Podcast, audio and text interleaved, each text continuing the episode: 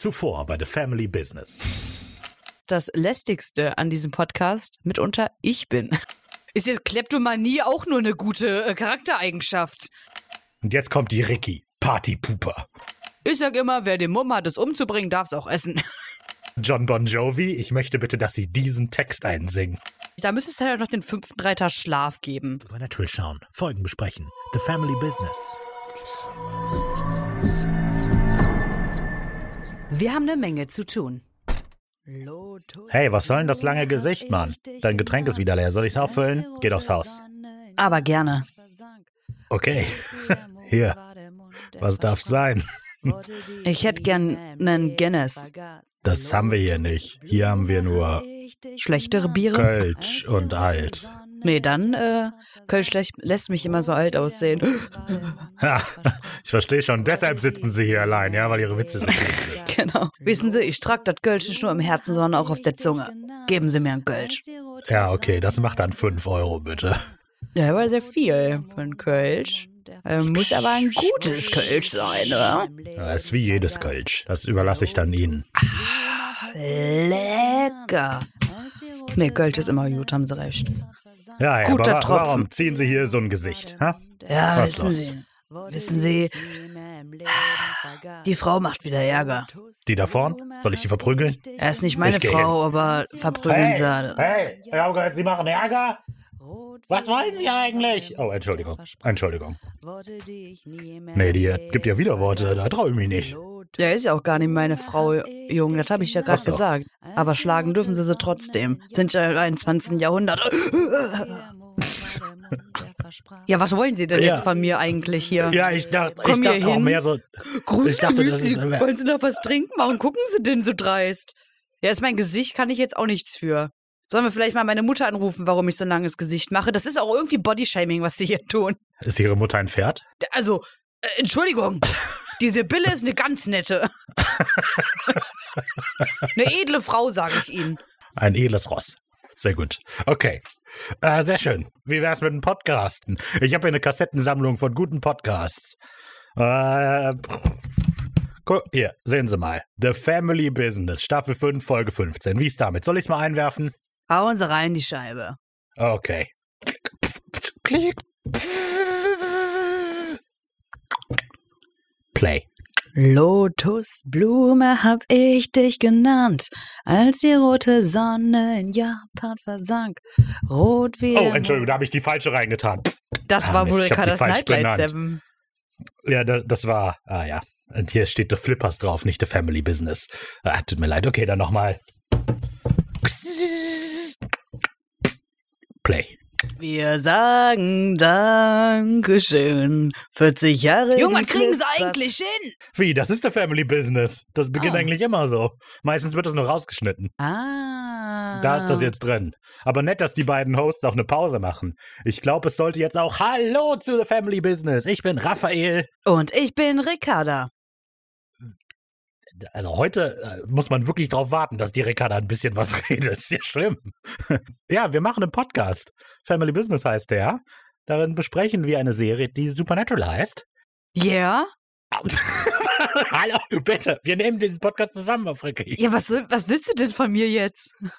Darin geht es um zwei Brüder, die Monster jagen. Rafa, du bist schon groß, das kannst du auch.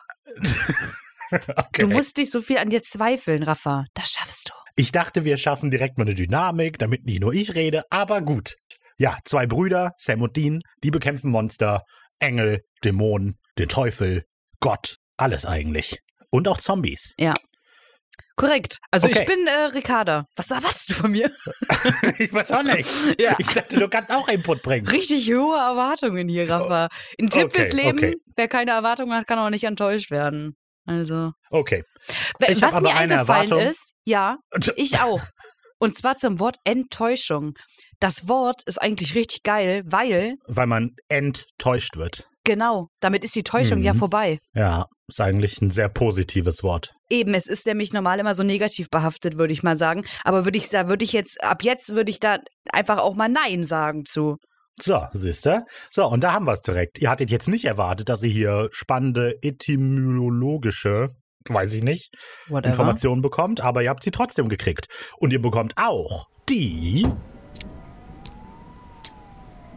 Eric, was hast du für mich? Dieser Mann wurde offenbar überfahren. Klingt ganz nach schlechten Road News.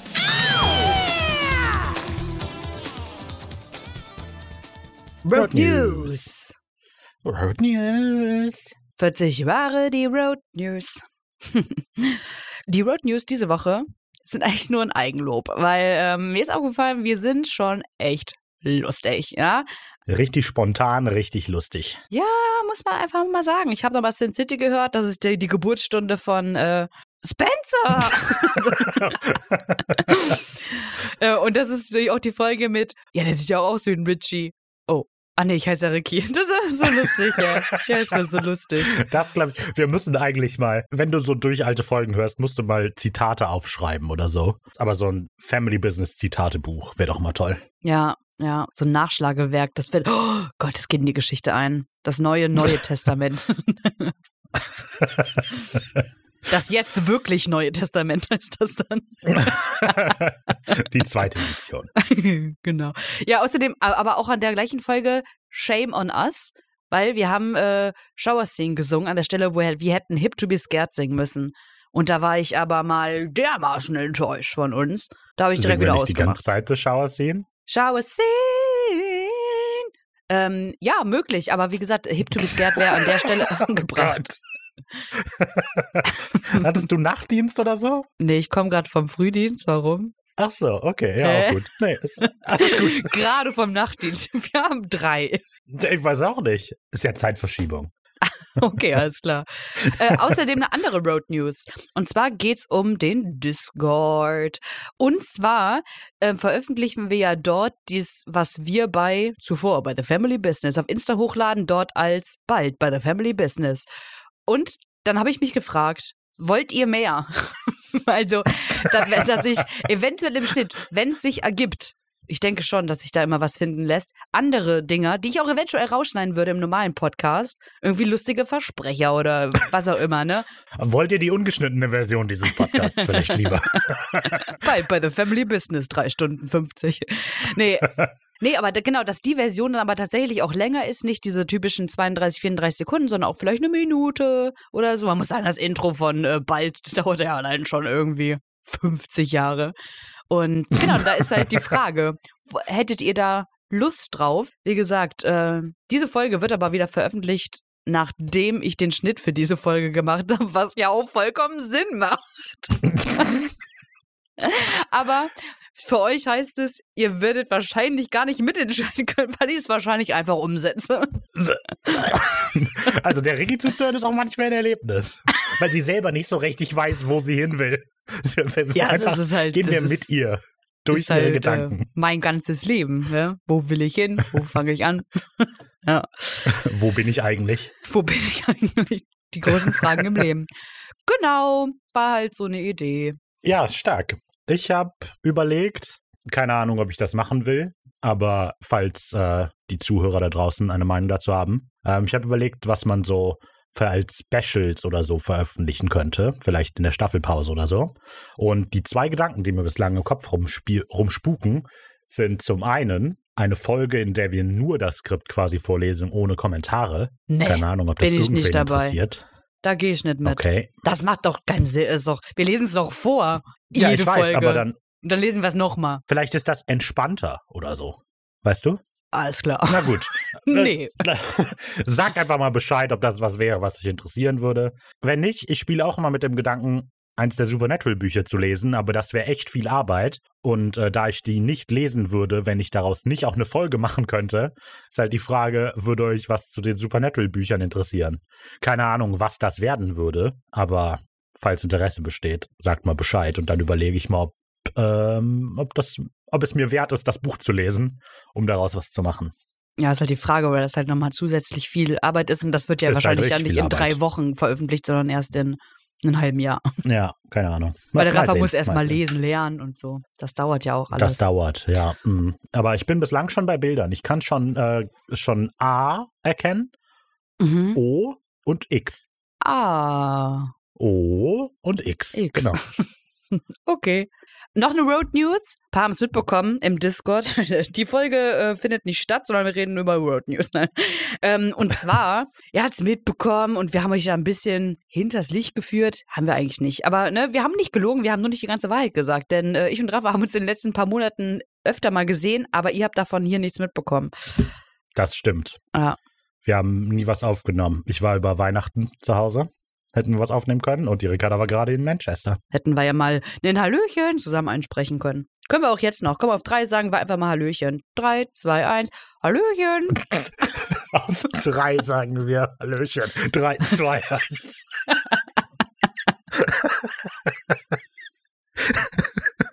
Auf drei. Und los. Mensch. Okay, dann halt jetzt Oh Gott. auf drei. Eins, Ricarda zwei, hatte, früh, drei. Ricarda hatte auch Hallöchen. Frühdienst gerade. Kannst du mal Hallöchen. mitmachen? ja, nee. Ich schneide das jetzt so, dass es mir da passt. Sag mal Hallöchen. Okay. Hallöchen. Ja, supi. Gut. Toll. Gut, verlassen wir diese gruselige Ecke der Road News und kommen stattdessen zur Folge. Wir besprechen Supernatural Staffel 5, Fünf. Folge 15. 15. Wow. Sie heißt Tote tragen keine Karos. Oder zu Englisch Dead Man Don't Wear Plate. Das ist die 97. Ui, von 327 Episoden. Und jetzt auf drei. Ein richtiger Meilenstein. Eins. Eins, zwei, Drei. drei. Ein richtiger Ein Meilenstein. richtiger Meilenstein. Okay. Das sind 29,7% aller Folgen. Wow. Und damit haben wir nicht nichts zu tun, denn damit haben wir noch nicht Drei. mehr viel zu tun. Richtiger Meilenstein. Ja, okay. Hat der Rafa wieder gedacht, kann er äh, mitziehen mit meinem Lustigkeitslevel? Nein. Nee, leider drunter durchgerutscht. Sah aber auch cool aus dafür. Okay, Name der Folge ähm, ist eine Anspielung an einen Film. Und zwar an eine Film-Noir-Parodie mit Steve Martin. Sie heißt eben Tote tragen keine Karos oder Dead Men Don't Wear Plate. Äh, und das Feature des Films ist, dass Szenen aus alten Noir-Filmen so in den Film geschnitten werden, dass es aussieht, als würde der Hauptdarsteller mit den alten Charakteren aus diesen Filmen interagieren. Oh, das ist nett. Nette Idee. Hm, Ist wirklich gut. genau. Von wann ist der Film? Schon älter, ne? Äh, tja, habe ich leider nicht aufgeschrieben. Ich sag 87. 78, sage ich. Äh, 82. Ja, guck, haben wir uns in der Mitte getroffen. Ist auch schön. Wäre nett. Perfekt. Also, ich habe auch eine Filmempfehlung hier, Leute. Ne? Oh. Jemand, der, mal- der, wenn ihr mal schmunzeln wollt, aber ähm, auch mal so ältere Filme mal guckt. Grandios bin ich mal wieder in Genuss gekommen. Äh, der Film Die nackte Kanone. Super urkomisch. Wirklich. Klasse. Sehr schön. Schon lustig. Das ist schon wirklich lustig, Ja. muss man sagen. das ist schon. Es ist halt auch echt genau mein Humor irgendwie. Das ist so lustig. Okay. Ja, also wenn ihr mal was zum Schmunzeln wollt. Ja. Ja, perfekt. Sehr schön. Also mit Filmempfehlung und Namen über die Folge kommen wir doch erstmal dazu, um was es in dieser Folge eigentlich geht, in der Zusammenfassung. Tote sind auch nur Menschen, zumindest in Sioux Falls, South Dakota. Dort sind vor wenigen Tagen die Toten wieder auferstanden und führen jetzt wieder ihr altes Leben als Kinder, Väter und Ehefrauen. Sam und Dean wollen sich des Falles annehmen, aber die Angehörigen der wandelnden Toten stellen sich quer. Darunter auch Bobby Singer. Bobby. Oh. Ja, ja, Bobby macht hier so einige verrückte Sachen in dieser Folge. Aber gefallen uns diese Sachen auch? Hm, also, mein erster Druck der Folge ist, dass mir alles entweder zu lange dauert oder nicht lang genug. Das bezieht sich sowohl auf so einzelne Handlungselemente, aber auch auf die Regie generell. Ich habe das Gefühl, dass manche Einstellungen zu lang gehalten werden und andere viel zu kurz. Und dadurch wirkt die Folge sehr unruhig, habe ich das Gefühl. Entsprechend finde ich aber auch den Flow der ganzen Folge total komisch, weil ich habe das Gefühl, dass die zu viele Dinge parallel wollte. Also zum einen so, wollte die irgendwie so den lustigen Teil mit den, ah, guck mal, Zombies sind auch nur Menschen. Und auf der anderen Seite Mega wollte sie komisch. den dramatischen Verwandlungsteil, der irgendwie so zehn Minuten der Folge einnimmt vielleicht. Und dann aber auch den coolen, wir erledigen alle Zombies Teil. Und deshalb habe ich das Gefühl, die Folge ist ein bisschen zu vollgepackt und nicht gut organisiert, dass das alles nebenher so passt. Also ich bin nicht der größte Fan dieser Folge, muss ich sagen. Aber das ist ja, muss ja nicht universell gelten. Vielleicht hat die Ricarda ja eine andere Meinung. Ja, die habe ich, denn ich würde schon sagen, dass ich die Folge an sich wirklich mag. Also, dass sie jetzt vollgepackt ist, das fand ich jetzt gar nicht. Ob man das, also chaotisch, okay, da würde ich vielleicht mitgehen. Und ich kann tatsächlich auch verstehen, wieso man die Folge nicht so gern mag. Also, das, was sie tut, ist, dass die Folge ja ähm, den Fokus Richtung Bobby und den Part, den er in dieser Art von Welt jetzt einnimmt, rückt.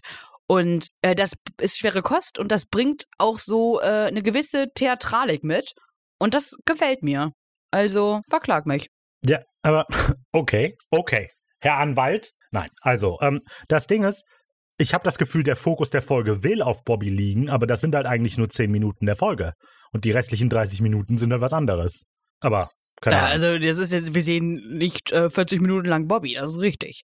Ja, aber auch dieser Handlungsbogen von Bobby ist sehr nebenher. Also es geht darum, die meiste Zeit eigentlich, aber sie machen eigentlich was anderes die ganze Zeit. Hm. Naja. Ja, hatte ich jetzt Kommen wir dann so ja im drauf, wenn Gefühl. wir die Folge besprechen.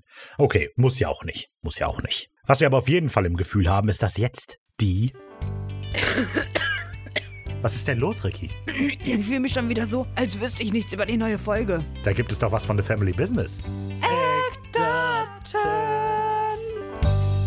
Bei Risiken und Nebenwirkungen fragen Sie Raphael oder Ricarda.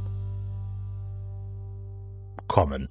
Die Folge erschien in den USA am 25. März 2010. Das heißt, wenn man das mal schaut, wann die letzte Folge rausgekommen ist, dass gut eineinhalb Monate Pause waren. Ha, Hm. verrückt. Naja, egal. Auf jeden Fall gibt es auf jeden Fall auch hier wieder eine Eselsbrücke. Und zwar ist ja der 25. März, der 25.3. und 25 plus 3 ist 28. So ist es ja im Jahr 2010. 28 minus die 2 von 2000 natürlich und dann minus die 10 von 10 von 2010 und dann sind wir, Bei 16! oh Mann, ich, ich, ich habe die Herleitung nicht verstanden, die ich aufgeschrieben habe. immer, immer nett, ja. Ja, äh, Autor dieser Folge ist unser guter Jeremy Carver. Hey, ist jetzt zum elften Mal, dass der eine Folge hier geschrieben hat, von insgesamt 19. Zuletzt hat er die Folge Wie im Himmel so auf Erden gemacht. Wir erinnern uns, Changing Channels, die wo sie Kanalhopping betreiben und zum Beispiel mit Dr. Sexy unterwegs sind. Das ist die achte Folge dieser Staffel gewesen. Und als nächstes wird er die 18. Folge dieser Staffel machen. Sein letzter Trick. Regie diese Folge führt zum ersten Mal, aber nicht zum letzten, John F. Showalter. Showalter. Genau. Alter. Alter, schau mal, Alter, was du hast. Äh, zum ersten Mal, genau, von 26 Mal. Also, der hat schon einige Sachen hier noch vor sich. Und das ist jetzt der Start seiner Karriere. Zumindest bei Supernatural. Der eigentliche Start seiner Karriere war nämlich als Editor, der den, für den Schnitt und so verantwortlich war. Und im Jahr 2005 hat er dann auch als Regisseur Arbeit aufgenommen. Dann hat er 2010 das letzte Mal als Schnitteditor gearbeitet und seitdem ist er eben nur noch Regisseur. Unter anderem war er Regisseur für 14 Folgen von Without a Trace, 10 Folgen von The Mentalist, drei Folgen von Revolution, der Eric Kripke-Serie und jetzt auch in The Winchesters, da hat er aber zum Zeitpunkt, in dem ich diese Notizen gemacht habe, nur eine Folge bislang gemacht. Ja, so viele Folgen gibt's da jetzt auch noch nicht. Ja, eben, genau. Ja, nett. Ja, toll. Wahnsinn. Schön, wie wir das alles abgearbeitet haben. Ich würde sagen, dann ist es jetzt Zeit, die Tür zu öffnen. Äh, da, da ist ja gar ist, keiner. äh, Wo? Oh, da, vom, vom Fenster. Da, ist das etwa? Ich mach mal das Fenster auf. Übergangsgeräusch. Hey. hey. Grüß dich. Ja, schön. Du kannst durch die Tür wieder rausgehen, wenn du möchtest. Okay, toll. Stark. Schön. Immer wieder nett, das Übergangsgeräusch mal zu sehen wieder. Toll. Ja. Aber jetzt müssen wir erstmal rausfinden, was wir wissen müssen, um diese Folge zu verstehen. Also, was ist los? Die Apokalypse ist los natürlich. Mit ihr lassen sich auch die vier apokalyptischen Reiter auf der Erde blicken, einer nach dem anderen. Krieg, ja, war ganz nett, aber den haben die Winchesters erledigt. Hunger, den haben sie abgefrühstückt. Dann ist da auch noch Tod. Der hatte zwar einen sehr beeindruckenden Auftritt, aber so wirklich was gemacht hat er noch nicht. Naja, egal. Erinnern wir uns lieber an Bobbys schlimmsten Albtraum zurück, in dem er von seiner toten Frau gejagt wurde. Ach ja. Ha, das ist, das ist ja jetzt doch nicht so lustig. Dann schauen wir doch mal, wie es so Dean geht. Am Ende und verzweifelt ist er. Hm. In der letzten Folge hat er sogar gebetet. Äh, Ha, naja, hoffentlich ist die Stimmung in dieser Folge etwas besser. Stimmung! Und ob sie das ist, erfahren wir in Sequenz Nummer 1. Clay of the Dead. Blitze. Donner. Ein Friedhof. Die Kamera nähert sich huschend dem Grab von Clay James Thompson, ein Vater, Coach und Freund, der am 15. Oktober 2004 verstorben ist und jetzt scheinbar sein großes Comeback feiern will. In bester Zombie-Film-Manier streckt sich plötzlich eine Hand aus dem Boden, dann eine zweite und schließlich der Kopf. Clay ist zurück. Yay! So, hier keine große Sache. Es ist generell in der Folge nie eine große Sache. Aber ich finde, hier ist das erste Beispiel für dieses, irgendwie dauert mir alles ein bisschen zu lang. Weil müssen wir wirklich sehen, wie auch noch die zweite Hand und der Kopf aus, dem, aus der Erde kommt, weil verstanden haben wir es ja auch schon nach der Hand. Und so gucken wir uns jetzt halt einfach nur dann danach an, wie halt was passiert, was wir sowieso schon wussten. Ja, ich dachte mir halt, dass man das extra so gemacht hat, weil Deans Auferstehung war ja genauso symbolisiert, dass erst die eine Hand, dann die zweite, dein Kopf kam. So, ne, weil man halt nochmal so sagen will, yo, okay, Bros, der war tot. Ja, okay, das verstehe ich, das ist auch ein guter Punkt, aber bei Dean geht es ja auch darum, dass er, nachdem er aus dem Grab ist, nochmal was macht. Wir sehen dann ja, dass um ihn herum die Bäume umgefallen sind und so. Und hier haben wir eben sowas nicht. Also hier ist ja der Punkt, dass er als Zombie wieder aufersteht und nicht, dass darum herum was Verrücktes passiert. Weißt du? Naja. Ja. Aber wie gesagt, ist ein kleiner Punkt. War nur ein Beispiel für mich. Davon ahnt Benny Sutton mit Bier in der Hand auf seinem Fernsehsessel zurückgelehnt natürlich nichts. Er genießt eine blutige Tierdoku über genussjagende Leoparde. Während die Gnus in der Doku scheinen eine Gefahr wittern, glaubt Benny ein leichtes Rüttel an der Tür zu hören. Jede Bewegung, jedes Geräusch könnte ein potenzieller Angreifer sein. Das sagt der Doku-Sprecher. Das schaut sich der harte Rocker dann doch mal an, aber vor der Tür ist nichts außer Sturm und Regen. Also zurück zur Doku. Eines der Gnus ist durch das plötzliche Auftauchen der Angreifer irritiert. Da fliegt plötzlich die Fördertür von Bennys Trailer auf. Er erschrickt und steht vorsichtig auf. Doch es ist nicht allein. Deshalb ist größte Vorsicht geboten. Wie wir aus der Doku erfahren, können die Gefahren überall lauern, gerade wenn man sich zu sehr in Sicherheit wiegt. Als der Fernseher auf die Situation im Trailer abgestimmt, steht plötzlich ein mit Schmutz überzogener Clay in Bennys Küche. Und während der Leopard seiner Beute immer näher kommt, macht auch Clay einige Schritte auf Benny zu, der panisch zurückweicht. Benny kann eine Schrotflinte greifen, die an der Tür lehnt, aber die Waffe ist nicht geladen. Das Gesetz der Wildnis kennt keine Gnade. Der Stärkere und Schnellere gewinnt. So geht Clay schließlich auf Benny los. Und auf was gehen wir los? Auf die Title Card! So, mir ist noch aufgefallen, bevor wir zur nächsten Sequenz kommen. Ich habe das Gefühl, dass im Deutschen die Sachen aus der Doku deutlich besser auf das abgestimmt sind, was im Trailer passiert, als im Englischen. Ich habe das Gefühl, im Englischen, also natürlich soll das auch im Englischen abgestimmt sein auf das, was passiert, Ja. aber irgendwie ist es das nicht so richtig. Also Mm. es ist, keine Ahnung, es fühlt Es sich ist im komisch Deutschen an. auf jeden Fall besser, ja. Genau. Also die Texte, die der Dokusprecher sagt, sind sehr anders im Deutschen als im Englischen. Und im Deutschen passen sie sehr gut und im Englischen finde ich, ist das sehr, das sollte passen, aber eigentlich passt es nicht. Ja, gut. Äh, Die haben ja nicht extra diese Doku dann nochmal gedreht, denke ich, für die Szene. Dann Also- was genommen, was vorhanden ist. Und im Deutschen konnte man das ja, aber einfach die können doch synchronisieren. einfach den Sprecher ändern. Ach ja, Also, ach ja, naja. ach ja. Was viel wichtiger ist, ist doch Sequenz Nummer zwei. Ey, Bobby, Digger, was geht ab? Sam und Dean haben gerade natürlich im Impala und natürlich im FBI-Outfit ein Diner in Sioux Fall erreicht. Sam versucht am Telefon, scheinbar zum wiederholten Male vergebens, Bobby zu erreichen. Die beiden wundern sich zwar, dass ihr Freund nicht zu Hause zu sein scheint, aber ein Grund zur Sorge ist das offenbar nicht. Und hier mal ganz kurz Stopp. Warum ist es hier so normal wieder? Weil letzte Folge hat damit geendet, dass Dean am Boden ist und gebetet hat und Ja. Sam war in einem Keller eingesperrt und auf Detox. So, davon haben wir gar Mhm. nichts mitbekommen. Ey, die waren am Boden zerstört, alle. Cass auch so, der so, oh Gott, keine Ahnung, was soll ich machen? So, äh, das tut mir so weh für Sam. Und jetzt, Friede, Freie, Eierkuchen, jetzt sind wir hier in Sioux Fall. Nee, Leute, das kaufe Ja. ich jetzt nicht. Mhm, da stimme ich dir absolut zu. Also sie sagen noch nicht mal irgendwas. Also dann noch nicht mal so klein, so, ah, jetzt bist du aus dem Keller wieder raus. Sie sprechen das einfach nicht an und das finde ich auch komisch. Natürlich müssen sie das nicht, aber ich hätte auch erwartet, dass Doch. da vielleicht eine größere Nummer draus Ja. gemacht wird. Aber die letzte Folge spielt keinerlei Bedeutung in dieser. Hm. Ja. Die Winchester-Brüder sind natürlich beruflich in der Stadt und in dem Diner wohl mit jemandem verabredet. Dieser jemand wartet auch schon an einem einsamen Tisch in der Ecke. Genau, hier unterhalten sich Sam und Dean kurz und es klingt so, als hätte eigentlich Bobby dieses Treffen vereinbart, oder? Ja, weiß ich nicht. Die sagen sowas wie, dann machen wir es eben selbst und sie warten auf Bobby. Und es klingt so, als hätte Bobby das vereinbart für mich. Ja, ich glaube halt einfach, weil die da im FBI-Outfit auftauchen, dass die tatsächlich sich einfach nur vergewissern wollten, dass Bobby zu Hause ist, falls die jemand die FBI-Zentrale anruft, so. Oh, okay, das könnte natürlich sein. Ja, Aber das macht dann auch Probleme später. Egal. egal. Naja, gut. Okay, also wenn es darum geht, dass sie nur wollen, dass Bobby zu Hause ist, dann machen die Punkte zwar keinen Sinn, aber wenn ich das so verstehe, wie ich es verstanden habe bis zu diesem Punkt, dann macht das alles auch irgendwie keinen Sinn, weil wenn sie wirklich auf Bobby warten, dann passt das irgendwie nicht zum weiteren Verlauf der Folge, gerade dass Bobby die irgendwie auf den Fall angesetzt haben soll. Und dass sie halt einfach so dann ohne Bobby weitermachen. Ist auch komisch, weil er könnte ja gerade Auto fahren.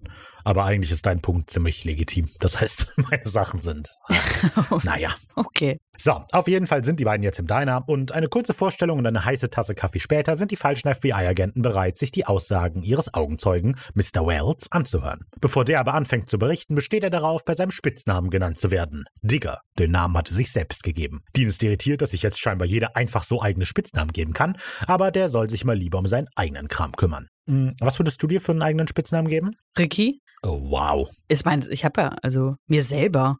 Ricky vom Checker Mecker. Ähm, Oh, Chakamecker. Okay. Äh, ich würde mich ähm, Lego nennen. okay. Alles klar. Genau. Sehr schön. Ähm, egal. Auf jeden Fall. In der Folge. Im Englischen sagt Digger, wer ist gestorben und hat dich zur Königin gemacht, Mhm. was ich sehr lustig finde. Ja. Ähm, weil Dean kritisiert das halt, wir geben uns jetzt selber Spitznamen und dann sagt er, wer ist denn gestorben und hat dich zur Königin gemacht. ja. Finde ich gut. So, und dann generell diese Sache mit dem Spitznamen. Für mich klingt das ein bisschen so, als hätte Digger von anderen einen deutlich schlimmeren Spitznamen als Digger bekommen und ist dann dazu übergegangen, sich einfach selber einen eher merkwürdigen Namen zu geben, damit halt niemand fragt, so. Damit Mhm. halt niemand anders den Spitznamen diktiert, um die Kontrolle über die Situation zu übernehmen. Ähm, ja. Ja, bei Pitch Perfect ist das auch so, dass sich eine immer mit Fat Amy vorstellt, damit nicht andere hinter ihrem Rücken ihr halt diesen schlimmen Spitznamen geben, so. Hm. Und ist eigentlich ganz clever. Siehst du? Supernatural ist eigentlich Pitch Perfect. Ihr habt ihr es zuerst gehört, genau.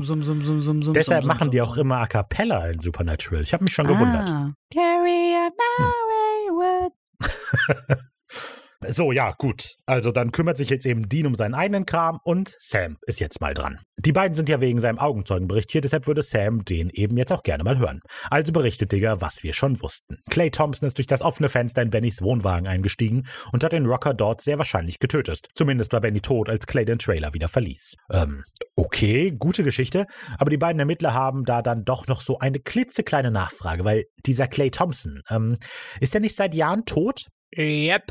Ändert aber nichts an der Tatsache, dass Digger ihn gesehen hat. Also nehmen Sam und Dean das mal als gegeben hin. Dann bleibt aber natürlich noch die Frage nach einem Motiv, aber da kann Digger zum Glück aushelfen. Ben ja schließlich Clay vor fünf Jahren zuerst umgebracht. Angeblich ein Jagdunfall, aber wer es glaubt. Während Digger gerade beginnt, seine Hypothese über einen rachsüchtigen Wiedergänger auszubreiten, schwingt die Tür des Diners auf und der Sheriff der Stadt betritt den Laden. Sie scheint mit ihrem Sohn Owen zu telefonieren und ihr Essen abholen zu wollen. Beim Rausgehen bemerkt sie Digger und die zwei anzugtragenden Fremden. Sie verabschiedet sich also warmherzig von ihrem Sohn und kommt dann auf die drei Männer zu. Digger scheint nicht zu ihren größten Fans zu gehören. So, dieser Sheriff wird nochmal wichtig in Supernatural, kann man schon mal hier sagen. Mhm. Das ist nämlich Sheriff Jody Mills, gespielt von Kim Rhodes. Kim Rhodes spielt außerdem Linda Barnes in Criminal Minds für sechs Episoden, Carrie Martin in Zack und Cody für Hotel 87 Zack Episoden. und Cody. Bitte. Entschuldigung, Hotel Zack und Cody für 87 Episoden und Cindy Harrison in Another World für 53 Episoden. Bei Zack und Cody ist sie die Mom. Und Zack und Cody, so. es war schon mal irgendwann eine Anspielung auf Hotel Zack und Cody und deswegen ist ganz nett, dass sie jetzt hier ist. Well, ähm, Sheriff Mi Miles oder Mills, naja, Sheriff Mills hieß Jim Beavers Rolle in Harper's Island. Nice. hm, okay. Ich glaube ja nicht, dass eine Anspielung an Harper's Island ist. Ich glaube, Harper's Island ist viel zu obskur, oder? Naja, aber trotzdem hieß die Rolle von äh, Jim so. Natürlich, ja, ist alles gut. So, heute hat der Sheriff aber ausnahmsweise mal nicht Digger im Visier, sondern die beiden verdächtigen Herren ihm gegenüber. Die beiden stellen sich also vor, Agents Dorfman und Niedermeyer vom FBI. Namen hier sind Anspielungen an Kent Dorfman und Douglas Niedermeyer. Das sind Charaktere aus dem 1978er Film Animal House. Und scheinbar ist das eine College-Komödie über den Krieg zwischen zwei Studentenverbindungen. Keine Ahnung, aber Nehmen wir es mal so hin. Natürlich ist Sheriff Mills von dem hohen Besuch sehr geehrt, aber auch etwas verwirrt. Wieso redet das FBI ausgerechnet mit Digger? Die Frage beantwortet Digger dann selbst. Anders als der Sheriff nehmen die beiden Agents ihn und seinen Bericht nämlich ernst. Duh. Oh, das kann der Sheriff allerdings kaum glauben. Das FBI glaubt, dass Tote morden. Hm, sehr schwer zu glauben. Sam und Dean reagieren alles andere als professionell, was Mills dazu veranlasst, mal mit ihrem Vorgesetzten sprechen zu wollen. Ja, und Sam und Dean verhalten sich hier wirklich doof. Also, anstatt einfach zu sagen, wir reden halt mit Zeugen, lassen sie uns unsere Arbeit machen, so, ja, äh, also, wir verfolgen jede Spur, weil, äh, wir sind gar keine FBI-Agenten, hups, äh.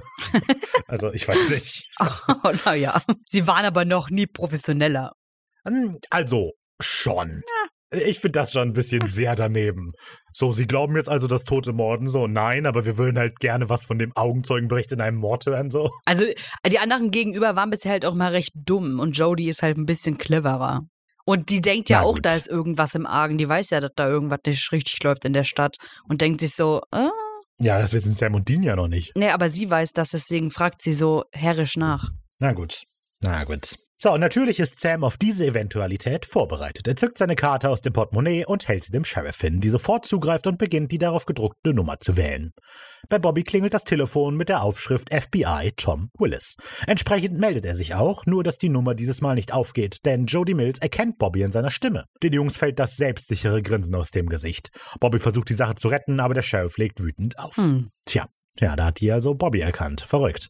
Ähm, es ist aber auch generell sehr, sehr mutig, dass die Bobby, also dass die Bobbys Nummer weitergeben, weil scheinbar wohnt Bobby ja nebenan von diesem Diner und dass die dann trotzdem versuchen, also man kennt Bobby ja in der Stadt dann wahrscheinlich. Weißt du, was ich meine? Ach so. Ja, gut, an der Stimme könnte Aber- man ihn erkennen, aber an der Nummer ja nicht, weil das ja Ja, umgeleitet ist wahrscheinlich. Ja, apropos Nummern. Die anderen Telefone, die da hängen, sind vom Health Department und ähm, der Name, mit dem er sich melden soll, ist Lou Dunbar. Das ist wohl ein Spieler, ein Basketballspieler von den Harlem Globetrotters. Das andere Telefon liest Polizei mit dem Namen Pete Lovell und das ist ein holländischer Rock-Vocalist, ich glaube irgendwie vom Pete Lovell Project oder so, keine Ahnung. Die äh, Seuchenschutzbehörde CDC, da ist der Mensch, der sich melden soll, der Name, mit dem sich Bob, Bobby vorstellen soll, Frank Castle, das ist der Name des Punishers, so der Marvel-Punisher-Typ halt. Und dann gibt's noch äh, die Federal Marshals. Und da konnte ich den Namen aber nicht lesen. Das ist irgendwie Bill und dann entweder Gardner oder Connor, aber keine Hm. Ahnung. Ich weiß auch nicht, wer das sein soll. Ja, aber, Aber das sind wir, haben, ich dachte- sind wir schon mal durchgegangen, ne? Was für Telefone er hat. Nur mit den Namen, die, wo er sich melden muss, die hatten wir noch nicht. Ah, hat er wahrscheinlich verwechselt dann irgendwann, deshalb hat er die Namen mit dazu geschrieben. Ja. Bobbys Pizzataxi. Ah, Ah, verdammt, ich scheiße. hätte den Namen draufschreiben sollen.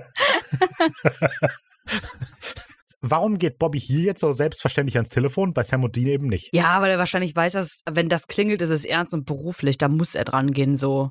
Hm, na gut. Also, Und vielleicht hatte er eben auch einfach mal auch vielleicht keine Lust, mit denen zu reden. Und das kann ich gut verstehen. ja, natürlich, die beiden nutzen den natürlich die ganze Zeit aus. Ja. Aber ich hätte dann als, an Sam und Deans Stelle auch einfach versucht, mal diese Nummern anzurufen, wenn die mit Bobby, Bobby reden wollen. So. Nee, das ist nur für berufliches, Rafa. Da, da wird auch strikt so, unterschieden. okay. Beruflich und privat darf Okay. nicht vermischt werden.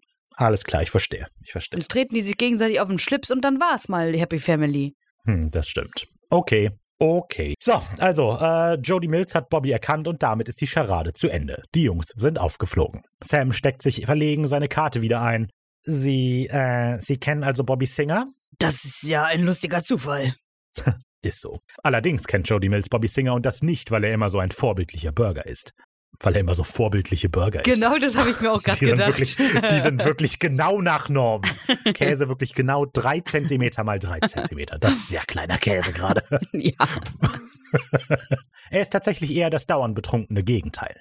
Damit löst Jody dann den kleinen Zombie-Fanclub hier auch auf. Also, egal was die drei davor haben, damit ist jetzt Schluss. Alles klar? Haben wir uns verstanden, Agents? Genau, im Englischen sagt Jody 10-4 on Dead Agents, anstatt haben wir uns verstanden Agents. Und das ist Polizeicode für verstanden oder Roger. Finde ich also gut, dass die den so ein bisschen unter die Nase reibt, so, ne? Ihr habt doch sowieso keine Ahnung. Ja. Mm, auch interessant, was sich wohl Digger bei der ganzen Sache denkt. Wir bekommen jetzt nie mit, was mit Digger eigentlich los ist, aber es sitzen so zwei Männer ihm gegenüber, die sich als FBI ausgeben und plötzlich sind das halt irgendwelche Randos. Ich glaube, dem ist Also- es vollkommen egal. Hauptsache, den hört jemand zu so und glaubt ihn, Oh. in Anführungsstrichen. Okay.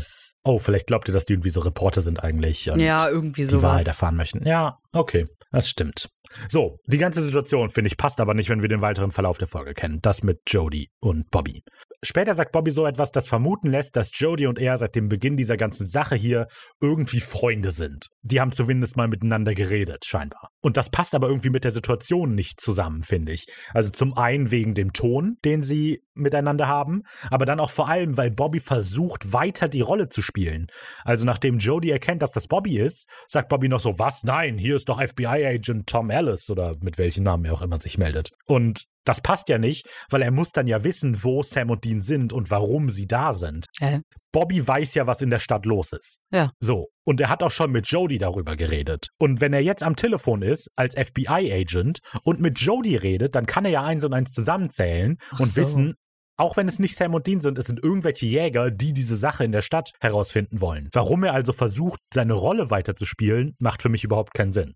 Weil er möchte ja verhindern, dass da Leute sind, weißt du? Ja, ja, ich verstehe das Problem immer noch nicht. Ja, also warum versucht er überhaupt dann Jody davon zu Ja, weil überzeugen, er sich dass er doch ertappt fühlt. Also, hä? Der sagt dann nicht, ah ja, oh, habe ich nur reingelegt. April, April. also, das wäre ja. Nee, Okay. sind wir unterschiedlicher Meinung. Wo wir nicht unterschiedlicher Meinung sind, ist, dass jetzt die nächste Sequenz kommt. Sequenz Nummer drei. Na, ich glaube, meine Leiche pfeift. Hm. Oder? Na, das muss mir jetzt aber mal wirklich jemand erklären. Haha, erklären. Damit wird es dann endlich einmal Zeit, persönlich bei Bobby vorbeizuschauen. Tatsächlich ist er zu Hause und mit ihm auch eine faule Ausrede für seine Abwesenheit. Außerdem ist da dieser merkwürdige Geruch.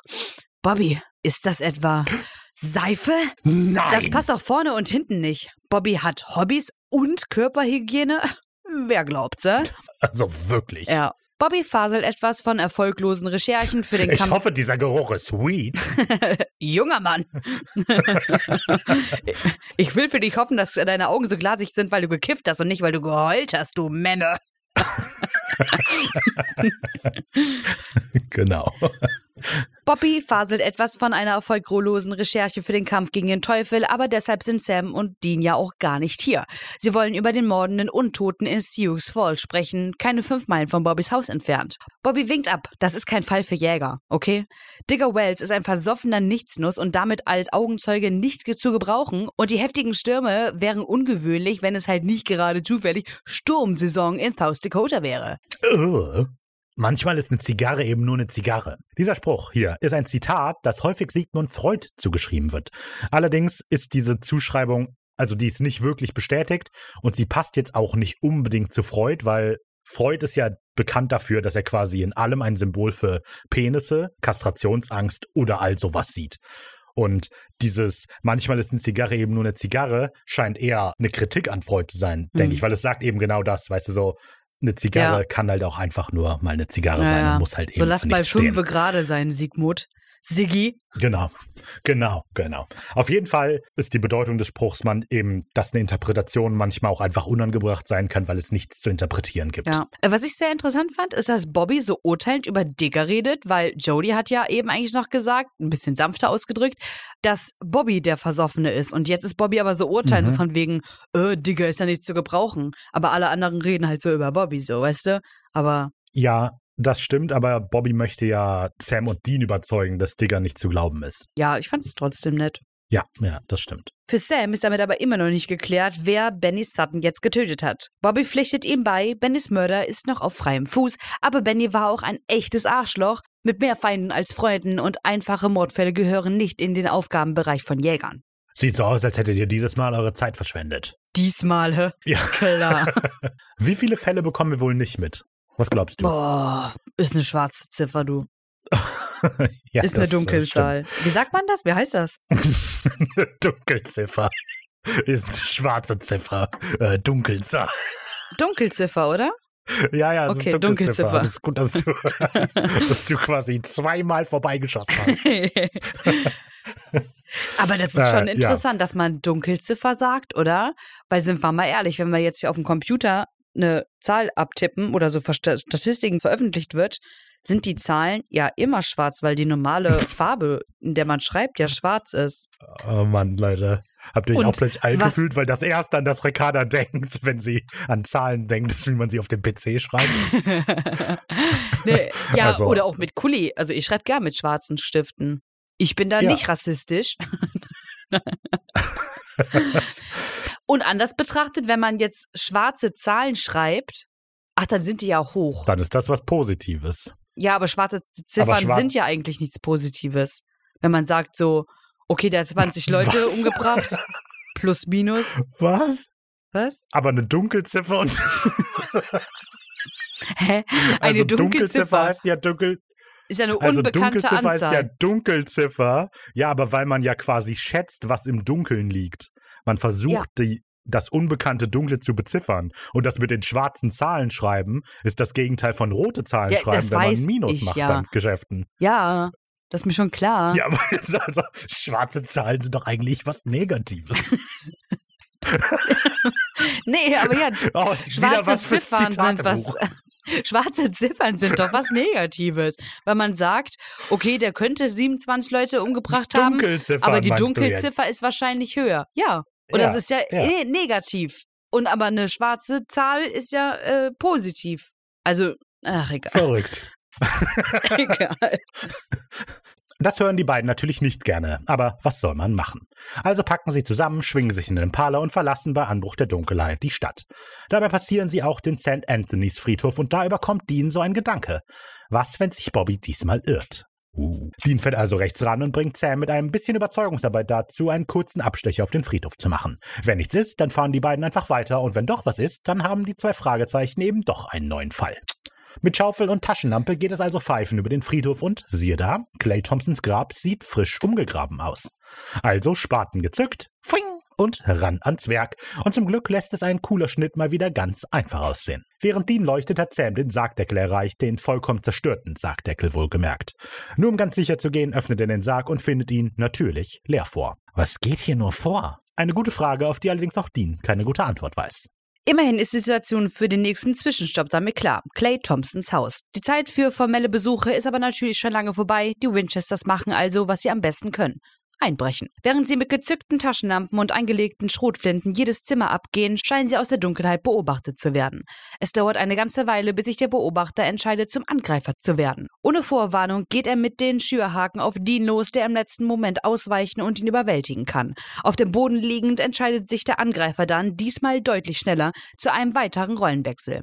Er ist jetzt doch lieber das wehrlose Opfer, das bereit ist, all sein Geld für sein Leben herzugeben. Natürlich sind Sam und Dean nicht an dem Geld des Mannes interessiert, sondern vielmehr an dem Mann selber. Der blasse Kerl mit den tiefen, dunklen Augenringen ist nämlich niemand anderes als der vor fünf Jahren verstorbene Clay Thompson. Bam, bam, bam.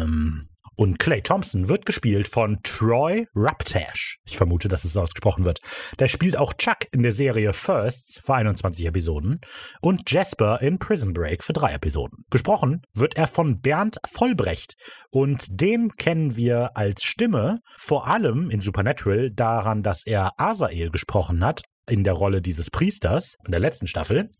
Er spricht aber auch Creedy, das ist der Kollege von Gordon in einer Folge gewesen. Und abseits von Supernatural spricht er auch ein paar Mal Jeffrey Dean Morgan. Hör mal. Das ist doch mal toll. Ja, ja. Queenie war der äh, Jesus-Fanatiker, der Jesus, Eyo, Ja, genau. Eyo, immer gesungen hat. Jesus. So, und da habe ich mir überlegt, ne, wenn ich ja jemals sterben werde, früher oder später, eher früher jetzt für diesen Fall, ähm, und dann als Tote auferstehen sollte, dann würde ich niemals, bin ich ehrlich, zurück zu meiner Familie kehren. Weil ich würde, also ich würde halt irgendwo anders ein neues Leben starten. Ja, die sollen selber kehren.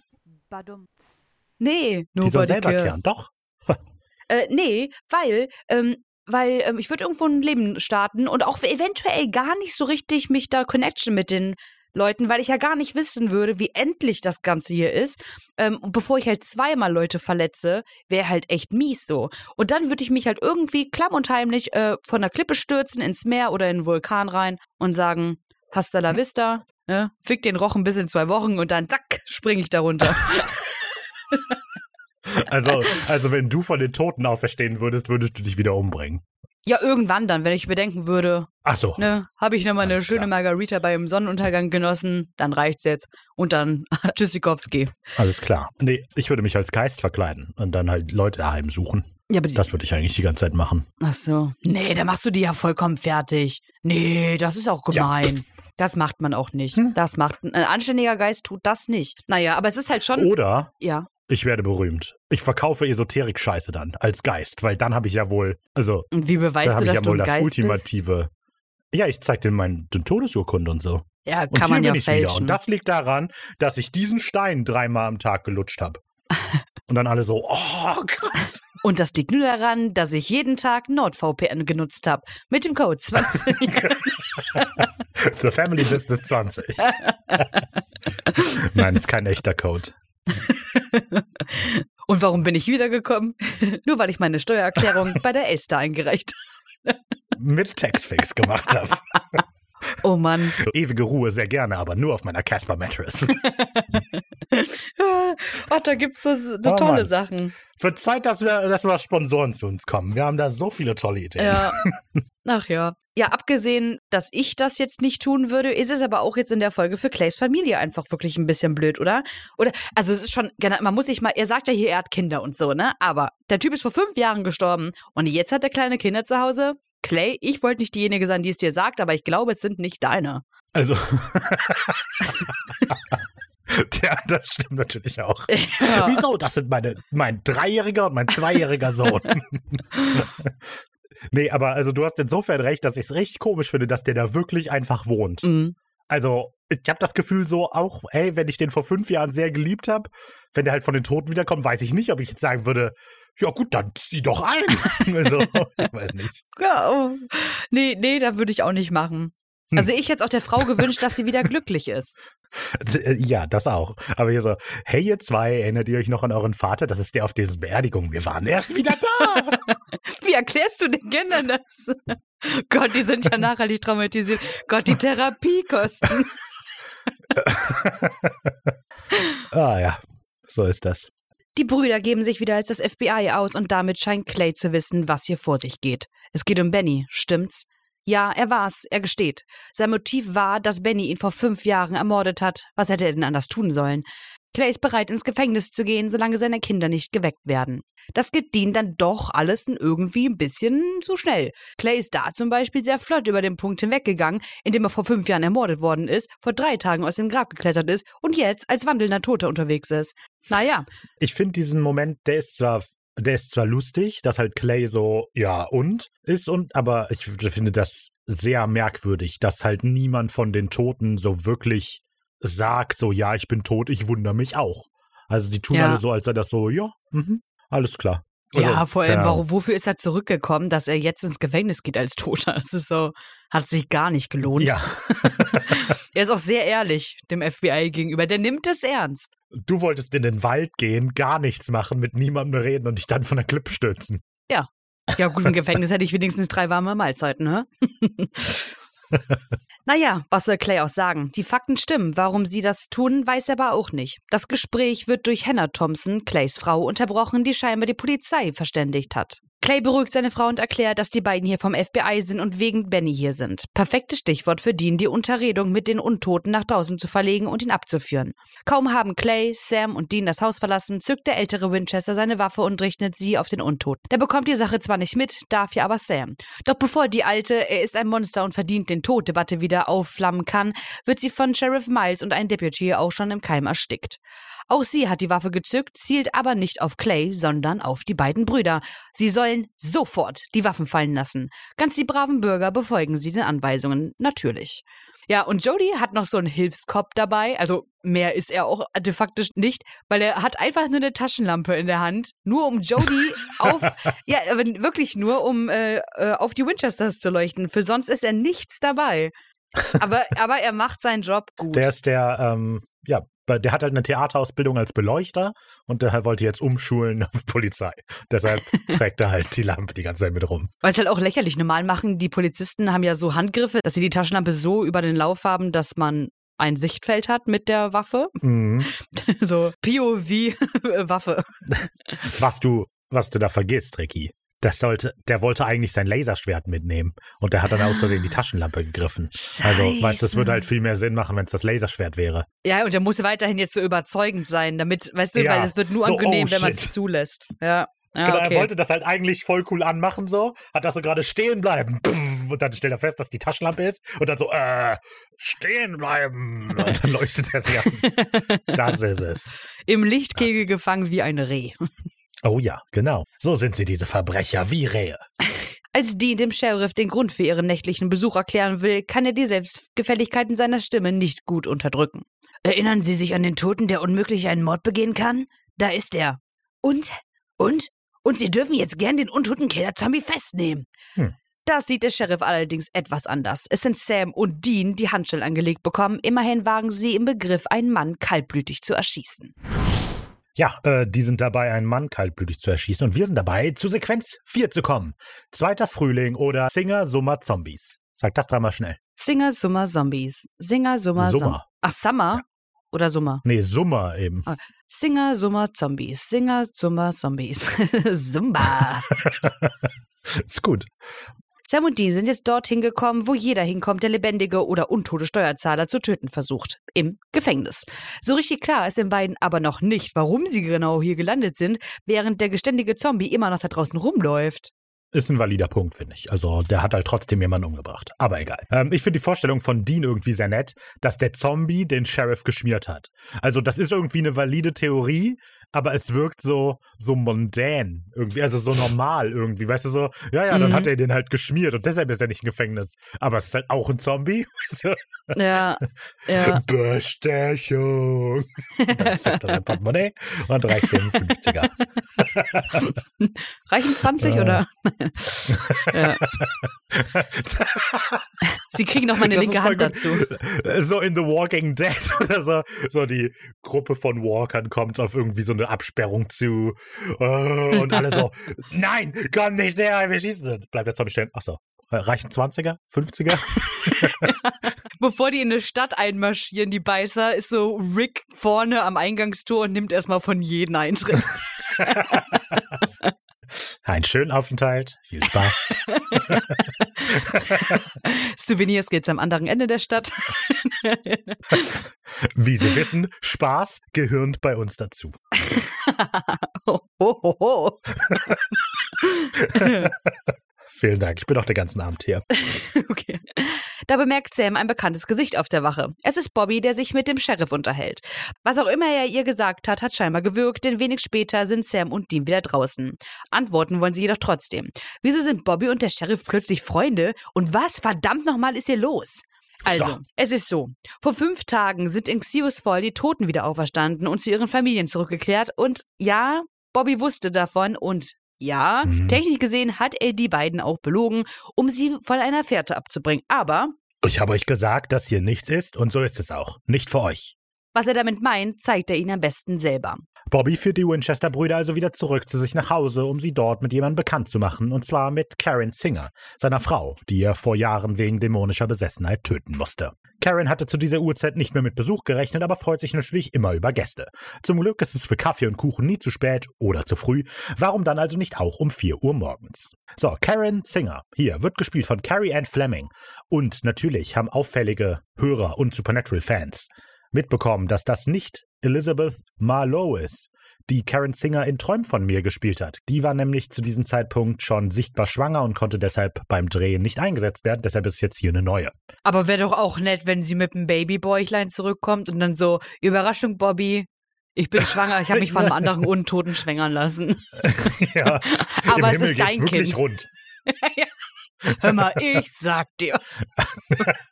Amor, wow, der hat seinen Namen verdient. Ja, so, die Schauspielerin Carrie Ann Fleming spielt auch Candy in iZombie für zwölf Episoden. Hm. Ja. Mm, Passt. Und jetzt kommt's. In Supernatural hat die auch schon mal mitgespielt. Und zwar als die sterbende Krankenschwester aus Während ich starb. Die erste Folge Ja. von Staffel 2. Hm, toll. Was für eine Wiederkehr. Ich erinnere mich. Guck mal, da ist die auch wiedergekommen von den Toten. Nee, Ja, ich weiß. ist ja auch nicht. Naja. Wenig später ist der Tisch gedeckt und der Kuchen serviert. Natürlich kann sich Dean nicht zurückhalten und haut sofort rein und, untot oder nicht, backen kann die Frau wirklich. Trotz alledem erbittet sich Bobby von seiner Frau einen kleinen Moment unter sechs Augen. Hier muss nämlich offensichtlich etwas besprochen werden. Ja, und eben war es 4 Uhr morgens, jetzt ist es hell draußen. In was für einer schönen Ja, Welt wir doch leben. Das ist doch toll.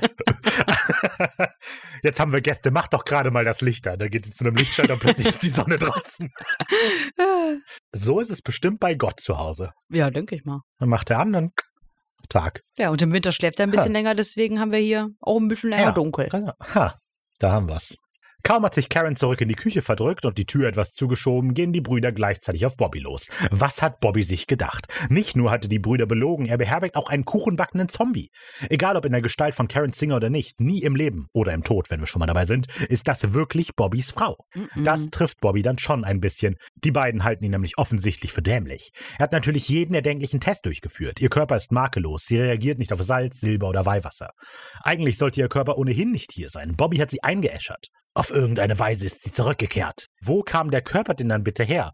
Weil Clay musste sich ja ausbuddeln. Ja, das ist halt eh so eine Ungereimtheit und unbeständig und Supernatural. Mal ist es so, mal so. Weil ich meine, Mary und John waren ja auch physisch da. Also vor allem halt Mary so. Ähm, John haben wir ja noch einmal kurz gesehen, aber ähm, das wird ja jetzt noch öfter kommen. Manchmal sind sie in Persona da, manchmal nicht. Dann wird es ja gesagt, hat's was, oder wurde uns ja schon gesagt, hat was mit den Kräften zu tun. Ach, keine Ahnung. Ja, Hm. Na. Komisch. Ja, aber da sieht man, Jägerbestattungen lohnen sich dann nicht. Also das ist ja Nee, auch ist nur dann der Trickbetrüger. Vielleicht ist Karen ja auch in der Urne aufgewacht. Richtig zusammengedrückt. Mega. So richtig unangenehm. Mega. Deswegen ist sie auch so spät gekommen. Die musste erstmal alle einzelnen Aschenteilchen zusammensetzen. Wie so ein Puzzle. Schwarz, schwarz, schwarz. Ja, genau. Das ist ein bisschen heller. Oh Mann, das ist ja wirklich sehr umständlich. Ich glaube, das ist ein Teil des Holzsargs, in dem wir sie verbrennen. Ravensburger präsentiert. Asche zu Asche. Großmutter. Ein 20.000 Teile Puzzle. Oh Gott. Äh, Sams Frage, nachdem Bobby sagt, dass sie eingeäschert worden ist, ist echt ziemlich dumm, weil er fragt dann, hast du sie vergraben? Und, äh, nee, Junge, woraus denkst du, ist das Mehl für den Kuchen? Bobby hat eine Liste aller Auferstandenen gemacht, insgesamt etwa 20, darunter natürlich Clay und Karen, aber auch der Sohn des Sheriffs. Die einzige Gemeinsamkeit ist der Friedhof, auf dem die Überreste beigesetzt wurden. Und dann ist da vielleicht noch ein Detail, das Bobby vielleicht bisher verschwiegen hat. Sehr wahrscheinlich steckt nämlich ein apokalyptischer Reiter in der Sache und zwar niemand No. anderes als der absolute Star. Tod. Tada! Patrick. Der sechste apokalyptische Reiter. Schlaf. Krieg, Hunger, Krankheit, Tod, Schlaf. Patrick. Patrick Star.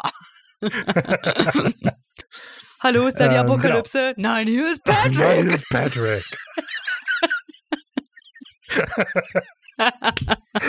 Der doch, ja, das, deshalb Das hat das so lange gedauert, bis die, deshalb, immer, deshalb kommen die Reiter alle eine nach dem anderen, weißt du, weil der Teufel ruft oben, ruft so bei denen in der WG an und dann halt, da, normalerweise geht halt Patrick dran und dann, hallo, sind da die Reiter? Nein, hier ist Patrick, legt auf und dann kommt, irgendwann kriegt halt mal Krieg das Telefon, geht so ran, oh, Apokalypse, klar, ich komme gleich und dann dauert das aber halt immer wieder, weil immer wieder ja, Patrick weil immer. Patrick dran geht. Mega. Äh, SpongeBob, sind Stürme auch ein Omen? Nein, Patrick. Stürme sind kein Omen. Sehr gut. Hey, das ist mega. Hier auch statt die Blase muss platzen. Dann gibt's irgendwie ge- Sam muss ja sagen. Der Deal muss platzen. Sehr gut. Okay, so. Zurück zur Folge, äh, dann auch für alle, die SpongeBob nicht kennen. So, so, ich bin super. ähm, Gary, komm heim. Sam, komm Genug, heim. genug SpongeBob. Genug SpongeBob. So. Bobby zitierte nämlich im Deutschen einfach Offenbarung 6,8. Und ich sah und siehe ein fahles Pferd, der darauf saß, dessen Name war der Tod. Und die Hölle zog mit ihm einher. Und ihnen wurde Macht gegeben, über den vierten Teil der Erde zu töten mit Schwert und Hunger und Tod. Das macht aber leider überhaupt keinen Sinn im Kontext dieser Folge. Und das ist auch der Grund, warum im Englischen nicht aus der Bibel zitiert wird.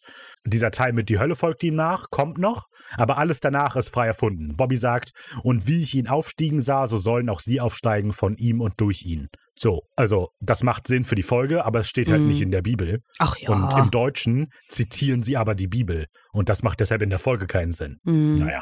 Oh ja, kann man auch mal ein Auge zudrücken. Ich muss sagen, ich finde, ähm, auf Wunden oder nicht, ich finde diese Zitate immer richtig cool. Dieses, äh, und ich Ja. sah und siehe ein fahles Pferd und der darauf saß und so. Boah, ich finde das richtig Gänsehaut immer. Ja, ja. Ist mega cool. Also ich finde das auch toll. Ich finde es nur so auffällig, dass die halt im Deutschen scheinbar nicht überprüfen, ob das wirklich ein Bibelzitat ist, sondern einfach davon ausgehen, ja, ja, wird schon die Bibel sein und dann halt die Bibel vorlesen.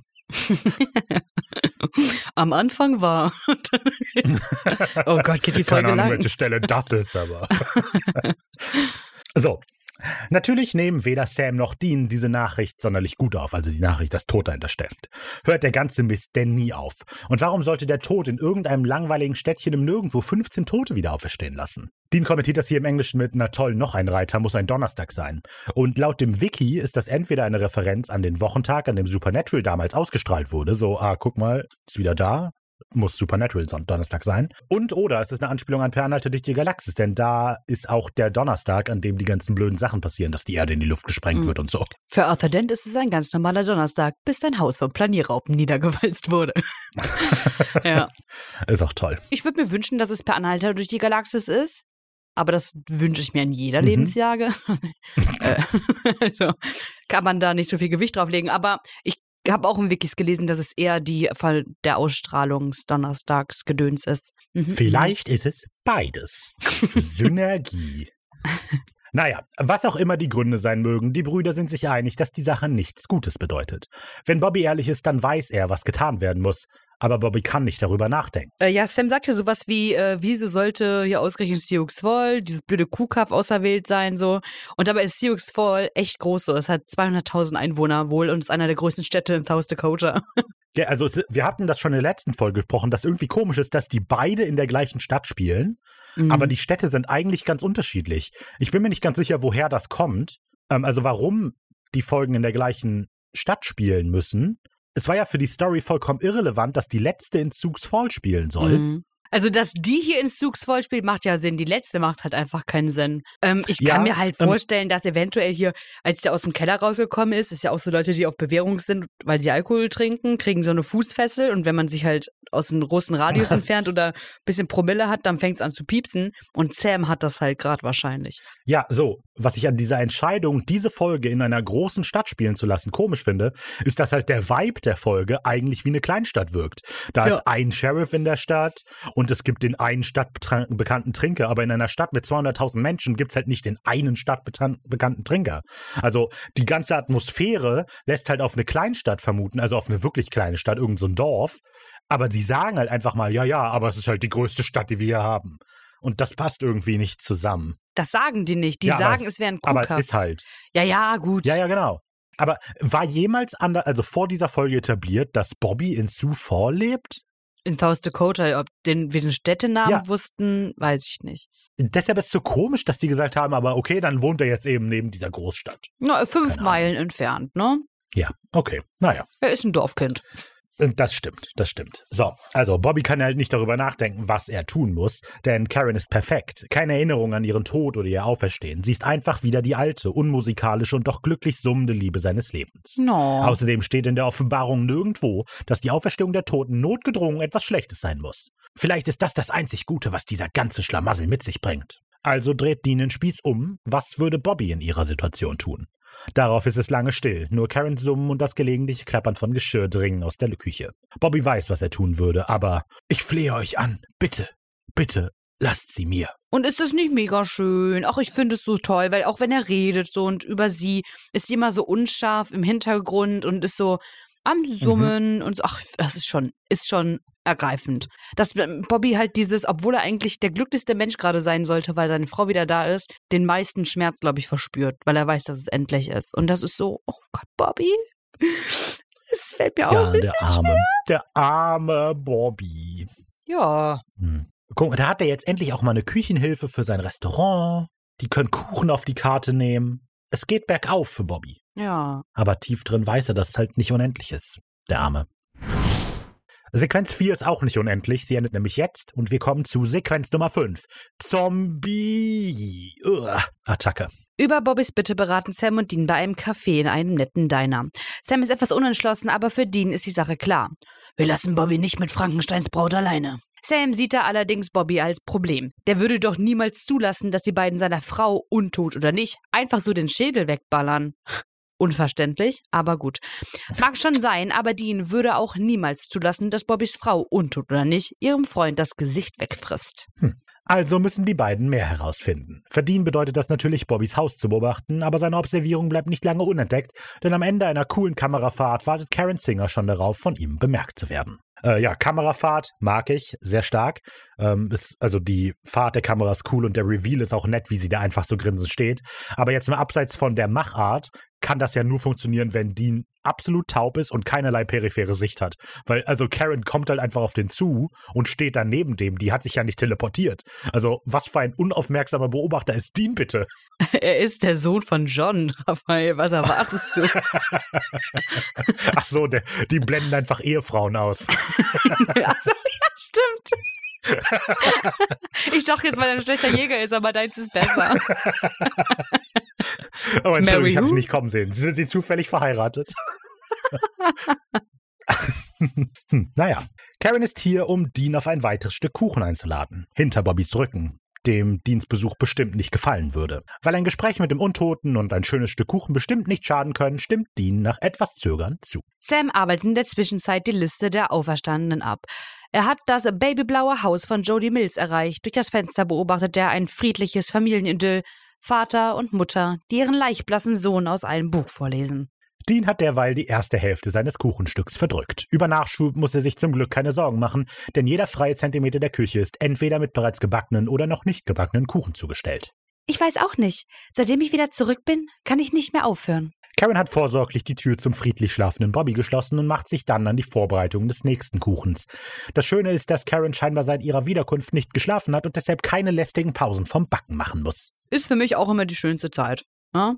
Das Backen oder das Nicht-Schlafen? Äh, ja, das Resultat, ne? Das vom äh, Nicht-Schlafen, dass man dann auch produktiver sein kann und mal äh, ja. mhm. backen kann. Ja, das ist wirklich toll.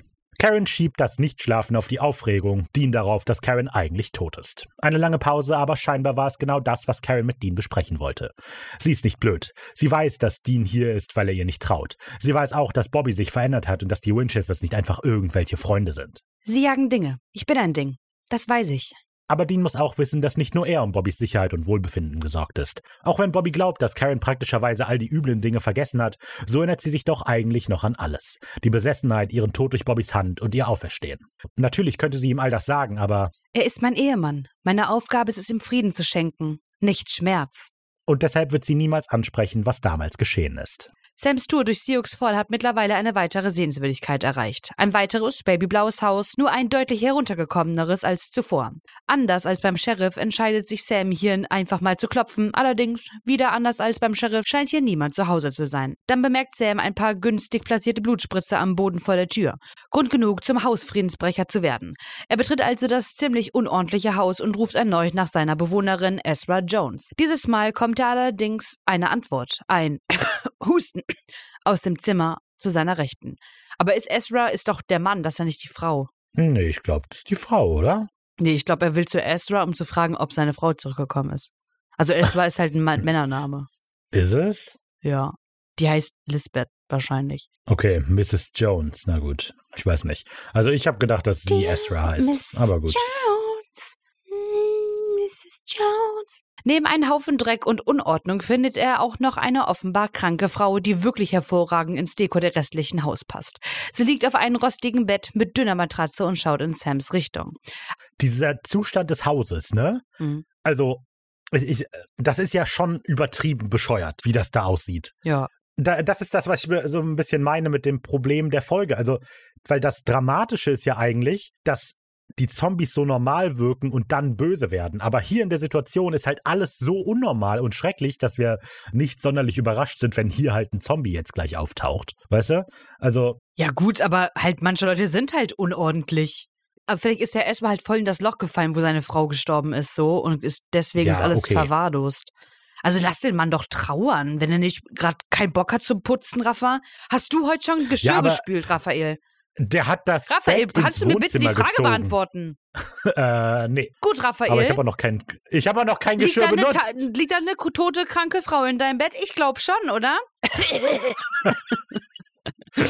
so. Aber der hat halt das Bett ins Wohnzimmer gezogen und hat halt quasi eine kleine Decke als Matratze. Er hat mal gar keine Matratze, ne? Also der nicht. Und äh, das, wo sie drin liegt, ist ja ein Krankenbett. Weil sie ist ja nicht ohne Grund damals gestorben. Die ist ja wahrscheinlich äh, verreckt. Elendig. Na, nicht so schön Krankheit auch. okay. Okay. Da steckt wirklich eine Menge Schicksal hinter, hinter der Geschichte. Da gibt es Ja. ein eigenes Buch drüber. Kann ich nur ans Herz legen. Ja, wie heißt das Buch? Äh, das Leben und Sterben äh, der Mrs. Jones. Oh, ich dachte, es war, ich kam, es, ich siegte. Keine Ahnung, das war doof. Nee, nee. Anders als die anderen Untoten sieht man ihr das Zombie-Sein deutlich an. Ihre Augen sind glasig, die Haut stellenweise aufgeplatzt und verrottet. Röchelnd, hustend winkt sie Sam zu sich heran. Sam ist da verständlicherweise etwas zögerlich, aber letztlich scheint er keine andere Wahl zu haben. Ja, das werde ich bereuen, ganz sicher. Puh. Weißer Speichel läuft Mrs. Jones aus dem Mund, während Sam sich ihr vorsichtig nähert. Ja, und das ist schon ziemlich lustig. Das ist schon sehr lustig. Also, die Frau winkt ihn so ran und Sam, ähm, Sie können es mir ja vielleicht auch von hier sagen. ja. Einfach gut. Lustiger Typ. Er nähert sich immer noch. Mrs. Jones ist immer noch sehr eklig. Er nähert sich weiter und Mrs. Jones wird nur immer abstoßender. Schließlich hat Sam sein Ohr ganz nah an ihrem Mund und Jumpscare! Jumpscare! Die Frau "Ah!" schreit plötzlich einen schrillen Schrei, schleudert Sam vor sich und springt auf. Sam landet auf dem Boden direkt neben einen abgenagten Mr. Jones. Viel Zeit, die Sache zu verarbeiten, hat er nicht, denn mit einem beeindruckenden Sprung landet die zombifizierte Frau direkt auf seiner Brust und drückt ihn zu Boden. Der Winchester-Bruder versucht, die Frau von sich wegzudrücken, hat damit aber keinen Erfolg. Also versucht er, seine Waffe zu greifen und gleichzeitig zu vermeiden, dass ihm der weiße Schleim aus dem Mund seiner Angreiferin in den eigenen Mund tropft. Ugh. Ne? Mit beiden hat er Erfolg und wenig später hat Mrs. Jones nicht nur weißen Schleim, sondern auch einen Pistolenlauf im Mund. Bam! Und ihr Hinterkopf samt Türen dekoriert die Zimmerdecke. Zombie Nummer 1 erledigt. In einem überhaupt nicht romantischen Bild fällt die wieder Tote auf die Leiche ihres aufgefressenen Mannes und Sam wischt sich die ekligen Zombie-Eiter-Spuren von der Wange. Ja, kommen wir doch zu Sequenz Nummer 6. Wie ein hirnhungriger Schmetterling aus einem verwesten, eitrigen Kokon. Wunderschön. Mit ihren neuen Erkenntnissen über die anstehende Verwandlung der Untoten zu bestialischen Zombies gehen die Winchesters jetzt also zurück zu Bobby. Mrs. Jones war die erste Auferstandene und jetzt doch die erste, die Gefallen an Menschenfleisch gefunden hat. Ach, wisst ihr, sie hatte immer schon einen Knall. Ein Knall? So ein Knall, dass sie den Magen ihres Mannes gefressen hat? Entspricht das denn Grad ihrer Durchgeknalltheit? Mrs. Jones ist der eindeutige Beweis, dass es hier ein Problem gibt, das behoben werden muss, auch wenn Bobby sich weigert, das einzusehen. Er rollt zu seinem Schreibtisch, wendet sich Sam und Dean zu und zieht seinen Revolver. Zeit zu gehen. Sam und Dean können es nicht glauben. Bei aller Liebe kann Bobby das doch unmöglich ernst meinen. Als Antwort zieht Bobby den Vorspanner der Waffe. Sollte irgendwas mit Karen sein, dann wird er das auf seine Weise regeln. Für die Brüder ist es jetzt Zeit, zu verschwinden. Aus allen Wolken gefallen tun die Winchesters wie ihnen geheißen, aber kaum aus der Ausfahrt zu Bobbys Gelände heraus stellt Dean wieder den Motor ab. Bobby hat offenbar den Verstand verloren. Sam versucht Bobby in Schutz zu nehmen, immerhin geht es hier um seine Frau, aber für Dean rechtfertigt das noch nicht, dass er so mit ihnen, mit seiner Familie spricht. Ja, und das finde ich ein mega Moment, weil augenscheinlich ist es ja so, dass er sich Sorgen um Bobby macht, also der Dean jetzt hier, äh, und das halt auch als Argument nimmt. Aber ich glaube, dass das tatsächlich gar nicht so ist. Also eventuell ja, aber ich glaube eher, dass dahinter steckt, dass er sich Sorgen um sich macht und sein Wahlfalter so, dass er wegfällt als Mhm. ja Part of Happy Family Club so und seine Stütze verliert in oder Supporter so ein bisschen in den ganzen Kampf und Ha. dann aber auch, richtig äh, clever, nicht nur, dass ihn das jetzt hier stört, so von wegen, okay, der hat eine untote Frau, könnte vielleicht gefährlich werden, sondern auch, dass er eventuell denkt, okay, vielleicht ist die nett und Bobby bleibt bei ihr, wenn da jetzt nichts passiert, so. Wir werden sehen. Es wird nicht so laufen, aber wenn da jetzt nicht äh, was schief laufen würde und dann würde Bobby einfach mal glücklich mit seiner Frau leben, dann würde er ja auch als Stütze wegfallen für Dean. Und das kann er einfach nicht Mhm. erdulden. Glückliche Menschen sind für mich Punkt. Abfall. Nee, äh, ich finde den Punkt sehr gut. Das greift ein bisschen aufs Ende vor, aber der Plan hinter all dem war ja quasi genau das Gegenteil. Ah, nein, der Plan war, Bobby als Stütze zu entfernen quasi, aber halt auf die andere Weise, als die, die Dean hier befürchtet. Also insofern sehr, sehr Ja. smarte Beobachtung, ja. Hm. Bevor sich Dean aber noch in einer Wutspirale über den untreuen Bobby verliert, versucht Sam die Situation mal wieder ins rechte Licht zu rücken. Hier geht es nicht nur um Bobby, sondern um eine wahrhafte Zombie-Apokalypse. Alle Untoten in der Stadt sind tickende Zeitbomben. Für Dean ist das Bobby-Thema damit aber noch nicht gegessen. Im Gegenteil, denn eine dieser Zeitbomben backt nur wenige Meter von ihnen in Bobbys Küche Kuchen. Er muss etwas unternehmen. Er muss da jetzt rein und Karen erledigen, bevor sie durchdreht. Sam leistet allerdings immer noch Widerspruch. In welcher Welt würde Bobby erlauben, dass Dean seine Frau erschießt? Wenn sich Dean jetzt schon verraten fühlt, wie würde er sich wohl fühlen, wenn Bobby meine Kugel in den Kopf jagt? Hm, trotzdem. Dean kann seinen Ersatzvater hier einfach nicht allein lassen. Er wird hierbleiben und einen Weg finden, die Sache zu lösen. Sam ist davon natürlich absolut begeistert. Er wollte es immer schon allein mit einer Horde Zombies aufnehmen. Wer braucht schon Rückendeckung? Puh. Dean versteht den Sarkasmus in Sams Stimme offenbar nicht, schlägt aber den Sheriff als mögliche Verbündete vor. Sam sieht zwar nicht, wie das passieren sollte, wo doch auch sie einen Zombie bei sich wohnen hat, aber hey, Dean ist sich sicher, dass Sam schon einen Weg finden wird. Bei ihm hat es ja auch geklappt. Oh, ähm, hä? Naja, äh, viel Glück. Der Sheriff ist in der Zwischenzeit damit beschäftigt, ihren offenbar sehr kranken Sohn zu betreuen. Der liegt vollkommen nass geschwitzt mit einem gigantischen Fieber und gewaltigen Hunger auf der heimischen Couch. Natürlich hat Jodie keine Ahnung, auf was ihr Sohn da wirklich riesen Hunger hat, also verabschiedet sie sich kurz in die Küche, um eine Suppe zu machen. Dort telefoniert ihr Mann gerade mit dem Arzt. Sohn Owen hat scheinbar 44 Grad Fieber. Der Arzt scheint das nicht zu glauben. Also tauschen Jodie und ihr Mann Sean die Rolle. Jodie übernimmt das Telefon mit dem Arzt und Sean bringt die Suppe zu ihrem kranken Kind. Dean sind die Ereignisse in der Stadt ziemlich egal. Er schleicht sich zwischen den Autos auf Bobbys Schrottplatz entlang und lädt dabei seine Schrotflinte. Im Haus rät Bobby seiner Frau gerade von dem Fenster wegzubleiben, als er feststellt, dass ihr Bett die ganze Zeit vollkommen unangetastet war. Ja, und das verstehe ich hier nicht ganz. Also es wirkt so, als würde Bobby zu Karen fahren wollen, weil er sie im Rollstuhl, äh, weil er sie im Bett vermutet, und dann brüllt er aber zwei Meter vom Bett Weil er entfernt. sie im Rollstuhl vermutet. Karen, was machst du da? Ich wollte mich einmal so fühlen wie du. oh Gott. Nee, also ich finde es irgendwie komisch, dass er so laut brüllt, wo er doch gerade das Wohnzimmer, also das Schlafzimmer betritt, in dem er Karen vermutet. Mm. Naja, ich denke mal, wieder auferstehen geht in der Regel immer mit Schwerhörigkeit einher. Aber Ja, das kann natürlich sein. Das würde auch erklären, warum das Bobby eben bei dem Gespräch mit dem Kuchen so egal war, dass halt Karen zwei Meter von denen entfernt stand bei offener Tür, weil die hört das halt sowieso nicht. Die hat so viel Kuchen in den Ohren. Plötzlich kracht und splittert es in der Küche. Karen hat eine Schüssel mit Backutensilien fallen lassen und ist selbst zusammengebrochen. Als Bobby sie erreicht, hustet sie einmal kurz. so in etwa. Dabei dringt der gleiche schleimige Speichel aus ihrem Mund, wie wir schon bei Mrs. Jones sehen mussten. Schnell reißt sich Karen wieder zusammen. Als sie zu Bobby aufblickt, versucht sie ihren schlechten Zustand so gut es geht zu verstecken, aber das gelingt ihr kaum. Bobby bemerkt das gewaltige Fieber seiner Frau, aber Karen schiebt es nur auf ein Unwohlsein, weil sie lange nichts mehr gegessen hat. Das erneute Hervorrufen des eitrigen Speichels hilft ihrer Hypothese allerdings so gar nicht. Scheiße. Genau, hier einen wirklich sehr schönen Touch in dieser Folge, finde ich, wie aufgeregt Karen hier ist. Hm. Weil Jodys Sohn ist sehr krank und dann sehr schwach. Aber Karen lässt sich eben nicht ansehen, dass sie so schwach ist. Sie hat halt viel mehr Angst und Panik, weil sie weiß, was jetzt kommt und Mhm. weil, das, weil sie weiß, was das mit Bobby machen wird. Also anstatt sich Sorgen um sich selbst zu machen und krank zu sein, ist sie besorgt um ihren Mann. Und deshalb so, nein, nein, mir geht's gut.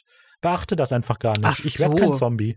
Ich dachte, die denkt halt so, okay, bin hier, done that. So, ich wurde schon mal umgebracht, weil ich irgendwie nicht mehr ganz koscher war. Oh shit, here we oh, go nee, again. nee. Nee, also so würde ich das überhaupt, ich würde das nicht so sehen, dass. Nee, das ähm, mit Bobby macht schon denkt, Sinn, das oh, ist wenn schon ich- gut. Mhm. Ja, also das würde, also das wäre schon eine sehr ungesunde Beziehung. So, oh, wenn ich jetzt, wenn ich jetzt das Gefühl vermittle, krank zu sein, dann erschießt er mich wieder. So, Sehr impulsiver Mann mit viel Temperament. Der Bobby.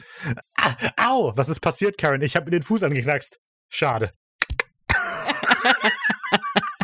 Wie so ein verletztes Pferd. So. Genau, genau, genau.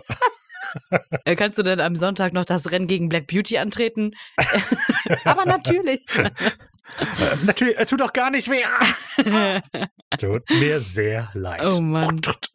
Jodie Mills ist derweil noch in das Gespräch mit dem Arzt vertieft, so richtige Fortschritte macht aber auch sie nicht. Dafür entwickeln sich die Dinge im Wohnzimmer scheinbar gerade sehr schnell.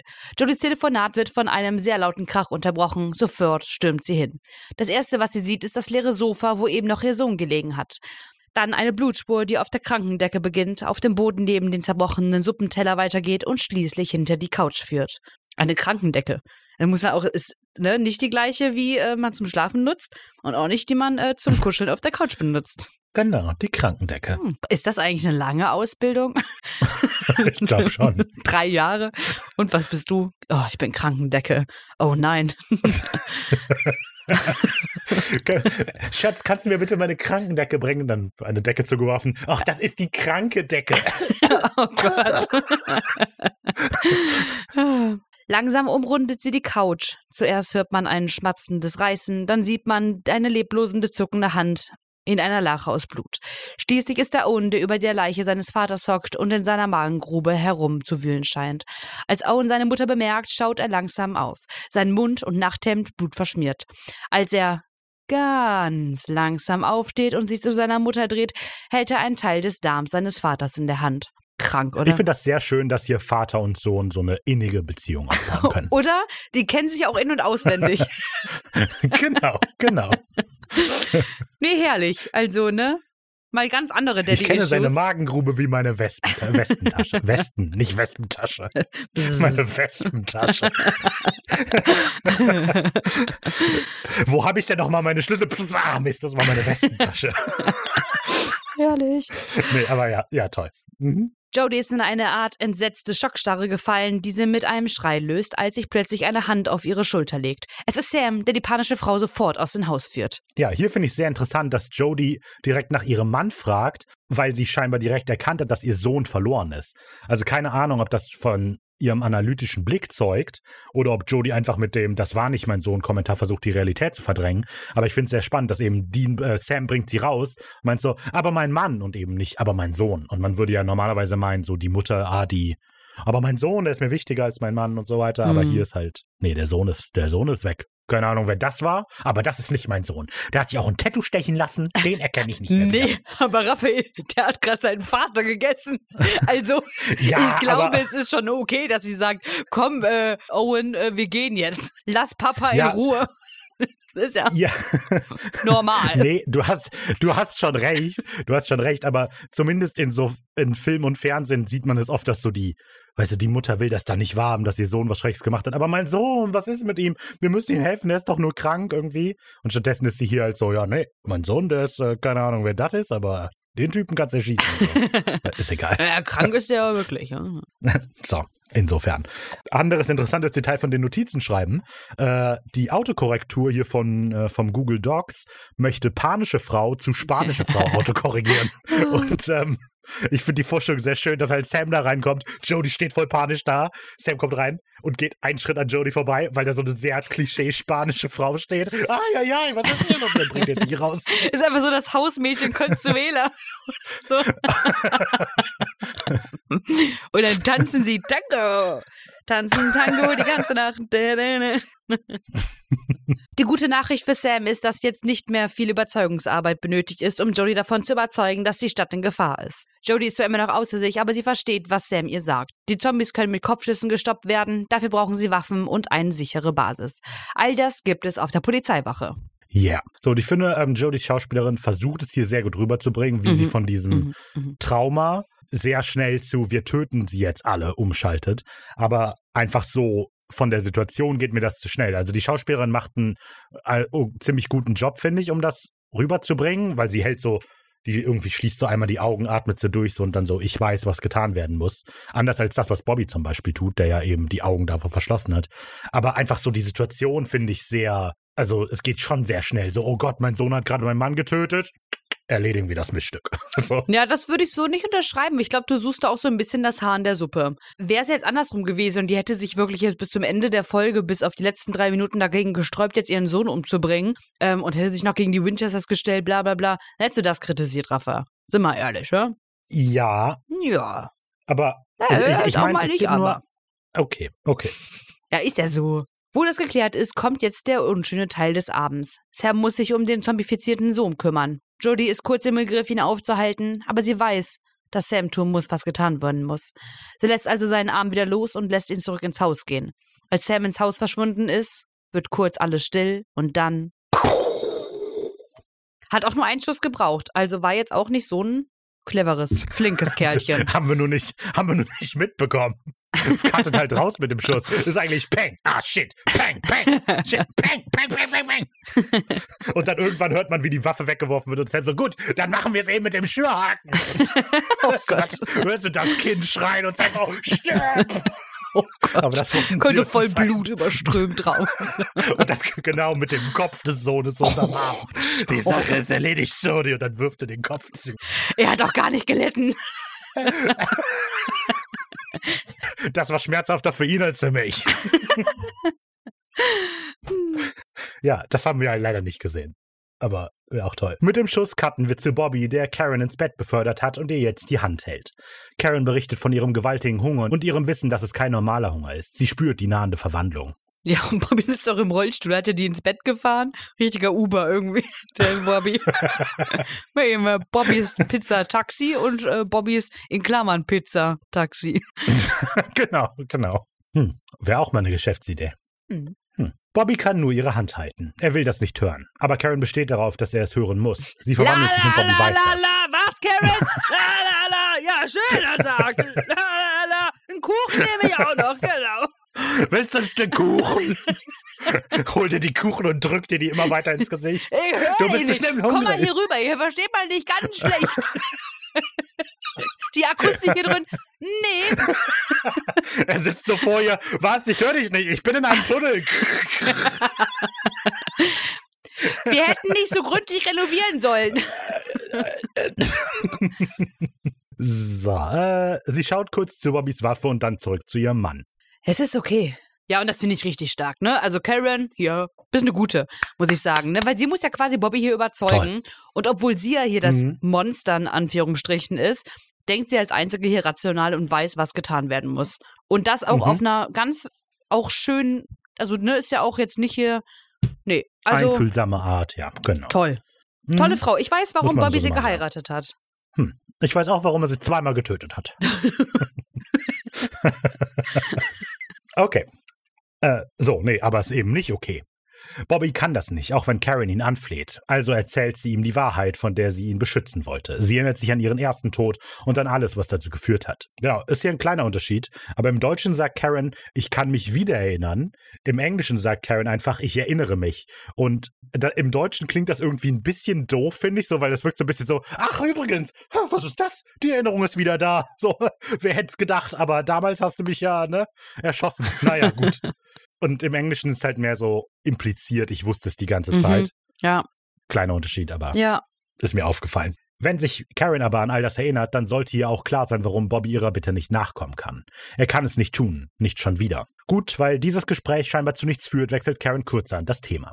Als sie wieder auferstanden ist, hatte ein Mann auf sie gewartet. Ein großer, hagerer Mann, fast wie ein Skelett. Dieser Mann hatte eine Nachricht für Bobby und jetzt ist scheinbar die richtige Zeit, um die Nachricht zu überbringen.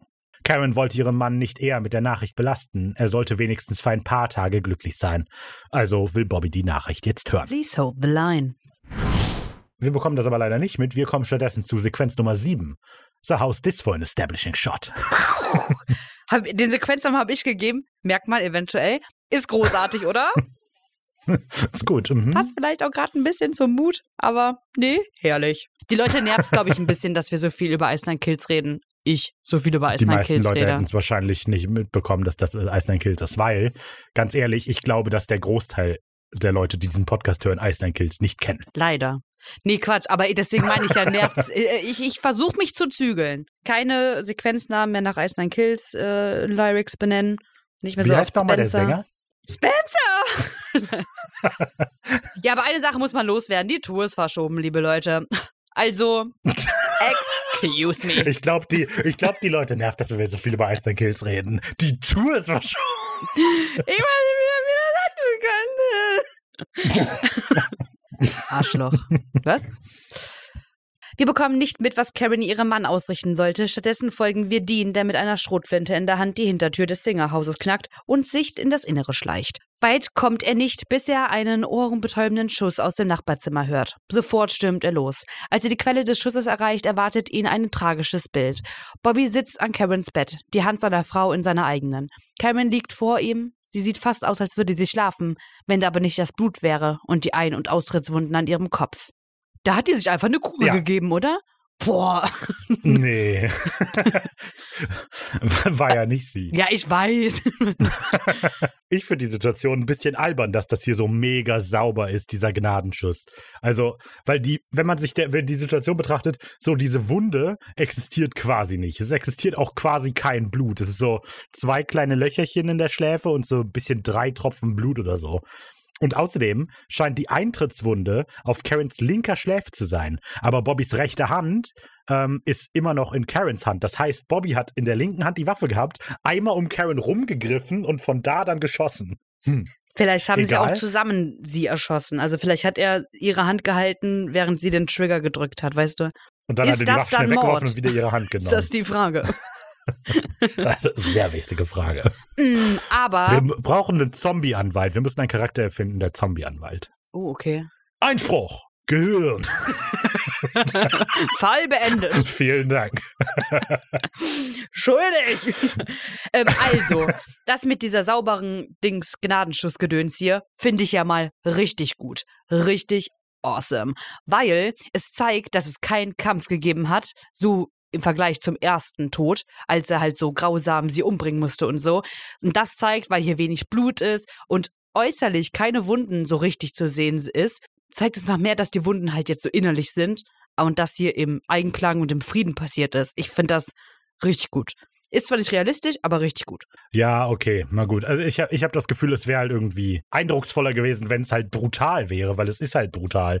Aber ich verstehe den Punkt, den du bringst, so dass es friedlicher wirkt. Aber keine Ahnung. Vielleicht habe ich mir einfach nur einen anderen Ton von der Folge gewünscht. Keine Ahnung. Ja, ganz Also- ehrlich, wir haben ja schon, die wir haben schon zwei Zombies irgendwelche Därme gefressen. Da ist jetzt auch mal okay, dass die auch mal ähm, ja nicht entartet. Ja, aber de deshalb finde ich das so, weißt du, also dadurch, alles war so dreckig und brutal. So, ja, und aber das war ja auch was anderes. halt der Tod. weil Owen war ja schon transformiert und Mrs. Jones war auch schon transformiert, aber Karen war es nicht. Und deswegen ist das hier halt so sauber. Deswegen ist der Vergleich, so diese beiden Gegenüberstände. Die Extreme Mhm. zeichnen die Mitte. Ja, da, das stimmt. Das stimmt, aber ich finde, deshalb ist das so komisch. Die hat halt keinen Mittelweg, diese Folge. Die macht halt das eine oder das andere, aber das passt nicht, meiner Meinung nach. Aber, was egal. man auch mal jetzt mal Keine faktisch, ne, hier von wegen ist nicht realistisch. Können Tote überhaupt bluten? Hm. Also, äh, ich glaube, dass das ja das, Nö. ei- der einzig richtige Tod war. Okay, okay. Langsam dreht sich Bobby zum sprachlosen Dean. Er hat das Schlimmste getan, was er sich vorstellen konnte. Schon wieder. In der Zwischenzeit haben Jodie und Sam auf der Polizeiwache die Überlebenden des Ortes zusammengetrommelt und verteilen jetzt Waffen an alle 200.000 Leute. die stehen alle in dem kleinen Zimmer. Sam sagt, ich gebe Ihnen jetzt eine Waffe und wenn Sie einen Toten sehen, egal ob es Ihr Freund, Ihr Nachbar oder Ihre Frau ist, zielen Sie auf den Kopf. Nur so können wir überleben. Irgendwann wollen die Leute dann schon gerne wissen, wer ihnen da gerade erzählt, dass sie ihre Freunde töten müssen. Sam kann sie beruhigen. Er ist nicht einfach irgendwer, sondern ein guter Freund von Bobby Singer. Das kommt nicht so gut an, wie Sam erwartet hatte. Scheinbar ist Bobby nicht Digger, der stadtbekannte Trinker. Aber das wissen wir doch schon, oder? Also das ja, wurde gut, doch aber es gesagt, kann ja auch zwei Trinker in diesem ähm, Kaff geben. Es kann nur einen Trinker in diesem Dorf geben. Und dann so. Wie im Wilden Western. Aber allen fallen dann die Waffen aus der Hand, weil die betrunken sind und so. oh shit, wo ist es denn? Dann ziehen die sie mit Bananen aus. Ja, Da habe ich sind die, du Mist, das war meine Westentasche. Ähm, generell, also, der Witz ist halt so, hey, du meinst Bobby, der stadtbekannte Trinker? Ich dachte, er ist der stadtbekannte Trinker. Wer hat dir das erzählt? Naja, Bobby Singer. Also, das ist so der Witz, der hier passiert. Und der, Lustig. findest du, Ja. ich finde das überhaupt nicht lustig. Ja, ja. Ich finde es tatsächlich aktiv unlustig. Nee, weil das nee, kommt nee, vor so einem mega tragischen Moment und dann ist so Sam so, ach ja, übrigens, ich habe hier einen Witz und dann geht es einfach normal weiter. Das ist einfach so ein Witz, der ohne Kontext steht. Das ist einfach nur lustig, um lustig zu sein. Und das finde ich aktiv unlustig. Also ich, anstatt dass meine Mundwinkel nach oben gegangen sind, bin ich trauriger geworden durch diesen Witz. Okay, ich alles klar. Tief in mir drin hat das was mit mir getan. nee, ich finde es gut, weil es auch so aus dem Leben ist. Also, das ist so. Ist es doch überhaupt nicht. Doch, das- ich finde das, ich find, das wirkt auch nicht gestellt. Ich finde es gut. Aber es ignoriert, also, aber es ignorieren ja auch alle. Das ist halt, also, die hinterfragen dann ja Sam nicht weiter, weil es Bobby ist. Das ist einfach nur so ein Spruch. Und wir kannten die Pointe schon, weil Jodie ja auch schon erklärt, dass Bobby der stadtbekannte Trinker ist. Und dann machen die jetzt halt einfach nochmal den gleichen Witz, aber eigentlich Ja, ist ist doch allen okay. egal. Naja. Zum Glück sollte das Gespräch nur für einen Lacher gut sein und nichts anderes, denn danach geht es einfach weiter, als sei nichts gewesen. Sam bewacht die Vordertür, der Rest kann hier Bingo spielen, wenn sie möchten. Die Bingo-Nacht aus dem Polizeirevier wollen sich Dean und Bobby natürlich nicht entgehen lassen. Dean belädt gerade ein Minivan mit allerhand Munition und Bobby hält die Umgebung im Auge. Dean bietet an, die Sache alleine im Griff zu nehmen. Bobby muss bestimmt einiges verarbeiten, aber sein Ersatzvater will das nicht hören. Gerade als Dean die Hintertür des Vans schließt, klirrt es in der Ferne. Sieht ganz so aus, als seien die beiden nicht mehr allein. Ich überlege gerade, es gab doch bei der Kriegfolge von 2014, wo die da in dem Camp waren, oder? Nee. Die Poker-Folge war das, oder? Wo dann am Ende Dean zu Bobby meinte, so, okay, du bist ein Soldat, du darfst deinen Posten nicht verlassen und so. Und Ja, das war die Pokerfolge. ja, und eigentlich ist das hier dann ja irgendwie komisch, dass Dean Bobby doch anbietet, seinen Posten zu verlassen und zu sagen, so, okay, nimm dir mal Zeit. Mm, Guck mal, wie empathisch ja, der Dean geworden ist. Hm, nettes Kerlchen. Ja. Hm. Also, gut aussehend und emotional akzeptabel. Toll. Wie es sich gehört, lässt Dean Bobby also allein im Van stehen, um sich die Sache mal aus der Nähe anzusehen. Während es auf der Polizeiwache immer noch langweilig ist, geht bei Dean und Bobby so richtig die Post ab. Bobby sieht zuerst ein paar Gestalten durch die Autowracks huschen, dann wird Dean irgendwo anders von einem Zombie zu Boden getackelt. Dabei verliert er natürlich seine Waffe. Ja, und dieser Zombie ist Clay Thompson übrigens. Das finde ich ein sehr nettes Detail. Ja. Ja gut, muss er nicht so viel Gagen zahlen, ne? Also warum? Wenn er schon mal Ja, da ist, kann man es ja mitnehmen. Für Dean wird es gerade eng genug um einen Cut to Black. Zu rechtfertigen, bevor er sich losreißen kann, zu seiner Waffe kriecht und seinem Angreifer eine Ladung Schrot durch die Hirnwindungen jagt. Bobby ist derweil damit beschäftigt, Deans Namen zu rufen und einen Schuss nach dem anderen auf die herumhuschenden Zombies abzufeuern. Drei schafft er auszuschalten, dann rammt ihn ein Vierter von seinem Rollstuhl. Ein Glück ist Dean zur Stelle, um auch dem die Schädeldecke wegzuballern. Dann hilft er Bobby zurück in den Rollstuhl und die beiden ergreifen die Flucht. Dabei halten sie die überraschend große Zombie-Meute mit mehr oder weniger gezielten Schüssen auf Abstand. Hier ist es vielleicht, weil ich ne, beim detaillierten Pu- äh, Gucken eine längere Pause gemacht habe zwischen der Sequenz mit der toten Frau und diesen Zombies. Aber ich finde diese ganze Passage hier, in denen die die Zombies töten, richtig langweilig. Ich, weil ich Ja. finde es nicht spannend und so. Und dann, also da rennen halt einfach so ein paar Leute rum und dann machen die halt mal so, oh Gott, peng, peng, oh Gott, peng, peng. Aber das ist halt einfach zehn Minuten. Jetzt, oh Gott, peng, peng. Und das, Ja, Nee, okay, also- das stimmt. Da ab. Ja, das finde ich tatsächlich auch nicht so von dieser Zombie-Leistung, sage ich mal. Äh, auch nicht so knorke. Also, ja, ja, doch sehe ich auch so. von der Zombie-Leistung. ja, halt so dieses, das Dramaturgische, was die Zombies, der Zombie-Angriff mitbringen soll, kommt halt ja, nicht an. okay. Mhm. Ja. Das Ding ist, das Finale der Folge war gerade der Tod von Karen. Und das hier ist jetzt einfach nur noch, wir warten halt bis zum Abschlussgespräch. Mhm. Also, Ja. Hm. Ja, gut, aber man muss halt auch irgendwie rechtfertigen, dass alle anderen Zombies dann tot sind, dass die nicht einfach denken, okay, Karen Ja, ja. ist tot, Bobby ist unglücklich, soll mal weiterziehen? Alles klar. Weißt du? Erstmal zu Den Meckers. Rest lassen wir zu Meckers. ähm, und ich finde hier das richtig krass, weil, so, hier, die Szene mit dem Rollstuhl, beziehungsweise wo Dean Bobby wieder in den äh, Rollstuhl reinhilft, hat mich tatsächlich richtig krass zum Nachdenken gebracht, weil ähm, folgenlang waren wir nie wieder ausgesetzt mit der Thematik der Hilflosigkeit von Bobby, weil er im Rollstuhl sitzt. Das seit dieser Pokerfolge. Und jetzt wird uns das so subtil ähm, wieder gezeigt, dass Bobby Hilfe braucht, weil das hatten wir nie, die letzten Folgen. Auch wenn Bobby vielleicht nicht so viel zu sehen war, aber trotzdem. Ne, dass er hier wieder wirklich aktiv in den Rollstuhl gehoben werden muss, wo wir sehen, ey, es ist ein Handicap in dieser Art von Welt, wo er lebt, dass er halt aktiv als Kämpfer ist, funktioniert halt nicht im Rollstuhl. Und mhm. Vorhin auch, als er die Jungs von der Wache geholt hat, musste Sam oder hat Sam ihn geschoben und Bobby hat sich nicht selber gefahren. So, und ich glaube, dass das halt so Mhm. eher für diese Folge auch so ein bisschen eher metaphorisch steht, dass Bobby Hilfe braucht. Aber ich finde es gut subtil rübergebracht. Wo man sich so denkt, ach krass, Ja. hör mal, ja. Ja, also ich würde sagen, weil es geht ja generell in der Folge so ein bisschen um halt Bobbys Verletzlichkeit und da hast du recht. Dass halt hier jetzt sowohl halt körperlich, aber als eben auch emotional, die hat er eben beide, die Verletzlichkeiten hier. Mhm. Nicht gut. Endlich zurück im Haus bemerkten die beiden Überlebenden, dass es vielleicht keine gute Idee war, Bobbys gesamte Munition in den Van zu laden. Die Magazine der beiden sind nämlich fast leer. Da fällt Dean auf, dass es doch ganz schön ungewöhnlich ist, dass alle Zombies zum Single-Haus pilgern. Aber Bobby kennt den Grund. Leider hat er keine Zeit, sein Wissen mit Dean zu teilen, denn irgendwo im Obergeschoss zerbricht eine Scheibe und dann springt auch direkt neben dem Vater-Fast-Sohn-Duo ein Zombie durchs Fenster. Bobby erledigt den Fensterspringer, Dean den Scheibenzerschmetterer aus dem Obergeschoss. Dann sind die Magazine der beiden leer. Blöd. Also bahnen sich die beiden Flinte schwingend einen Weg in den Wandschrank, den wir schon aus Träumen von mir kennen, während mehr und mehr Untote in das Haus einfallen. Und das, also, das finde ich irgendwie cool, dass es der gleiche Wandschrank ist, in dem sich Bobby auch vor der Frau versteckt hat. Mhm. Aber ich weiß nicht genau, was es bedeutet, aber ich bin mir recht sicher, dass es ein absichtliches Detail ist. Äh, ja, der kommt ja auch nicht in den ersten Stock. Der hat ja keinen Lift. Also wo Äh, sollen ja, sie sonst okay, hin? natürlich. In den Keller geht auch nicht. Ne, aber es ist ja vom Set auch der gleiche Schrank. Ja, also ich das weiß, heißt, ich da weiß. hat jemand die bewusste Entscheidung getroffen, den nimm war. Ja. äh, ja. Ja. Naja. Ist zwar ganz schön eng im Schrank, aber immerhin gibt es eine Lampe und ein Glück sind die Zombies zu blöd, das Schloss zu knacken. Natürlich wird es sofort still und dann macht sich einer der Zombies vorsichtig am Schloss zu schaffen. Nervt sich denn nicht, dass du dich immer irrst? Ja, im Deutschen antwortet Dean auf die Frage mit, ich gebe eben nie die Hoffnung auf. Im Englischen sagt er inhaltsgetreu sowas wie, ich improvisiere das hier ja auch nur. Und ähm, ja, es zeichnet schon einen anderen Charakter beides. Ich gebe nie die Hoffnung auf, ist halt quasi das Gegenteil von Dean. Also Dean hat halt die Hoffnung aufgegeben vor zwölf Folgen. Ja, ihm wird das immer nur eingeredet. Okay, okay. Naja. So, und dann weiß ich ja nicht, ne? Also, das für, für mich fühlt sich diese Passage so ein bisschen an, oder die ganze Folge, als hätte jemand Shaun of the Dead geguckt und gesagt, das mache ich auch, aber dann hat er weder einen Sinn für Comedy noch für Tragik, weil also auch diesen, ich verstehe nicht, was das hier für ein komischer Witz ist, so. Na, immerhin sind sie zu dumm, Schloss zu knacken und dann knacken die Zombies ein Schloss. Also, weil ich dachte, ja. der Moment soll dramatisch sein. Ja, gut. Und dann ist da halt Professor Zombie draußen und erklärt, und dann gehen wir rein und wenn wir den, den Darm so spannen und dann hier ziehen, dann ist das ein hohes E. Ach ja. Übrigens, bei Shaun of the Dead heißt die Kneipe doch auch Winchesters.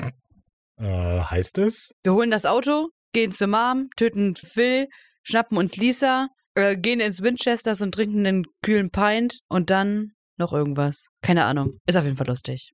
Sehr lustig. Total. So, äh, nerven tut es Dean schon, dass er sich immer irrt, aber was soll man machen? Jetzt müssen sich die beiden erst einmal damit auseinandersetzen, dass die Zombies die Tür aufbekommen haben. Dean geht sofort mit dem Griff der Schrotflinte auf Nasenbeinjagd. Tatsächlich landet er ein paar gute Treffer und schafft es sogar, die Angreifer eine Weile zurückzuhalten, aber dass das nicht ewig so weitergehen kann, ist ziemlich offensichtlich. Zum Glück muss es das auch nicht, denn Sam und Dean ist es auf der Polizeistation deutlich zu langweilig geworden und ihre Flinten haben sie zum Glück auch mitgebracht. Sam ruft also kurz Runter! Und wenige Sekunden später öffnen er und Jody das Feuer. Ein Kopf nach dem anderen platzt auf und irgendwann hat sich der Schar vor dem Schrank in einen blutigen Matsch auf dem Boden verwandelt. Sogar die Kamera hat einen Spritzer Blut abbekommen. Na, das nenne ich doch mal Immersion. Ja, na super, ne? Wäre Bob jetzt die Frau jetzt noch da, dann hätte sie es wenigstens wegputzen können. Hör mal. Schlimm. Ja, so, die ganze Sequenz, ne? Ist halt irgendwie doof, dass halt Sam und Jody von hinten aufräumen und der erste Zombie aber aktiv dagegen arbeiten muss, nicht auf Sam, äh, nicht auf Bobby und Dean loszugehen. Also, die Zombies stehen halt vor Dean und Bobby und Sam und Jody rufen runter, die legen sich auf den Boden und dann die Zombies bleiben einfach so stehen, bis sie abgeschossen werden können. Mhm. Also ja, die Dramatik dieser letzten Sequenz finde ich doof. Egal. Weil die Folge echt noch ein bisschen gestreckt werden muss, schauen sich Dean und Jody für ein paar Minuten unangenehm in die Augen und dann machen Sam und Bobby das Gleiche. Ja, und also das ist das, was ich gerade gesagt habe. Ich kaufe die Stimmung in dieser Zombie-Sequenz irgendwie echt null. Also Mhm. ich verstehe nicht, ob ich jetzt erleichtert sein soll, ob die in Gefahr waren.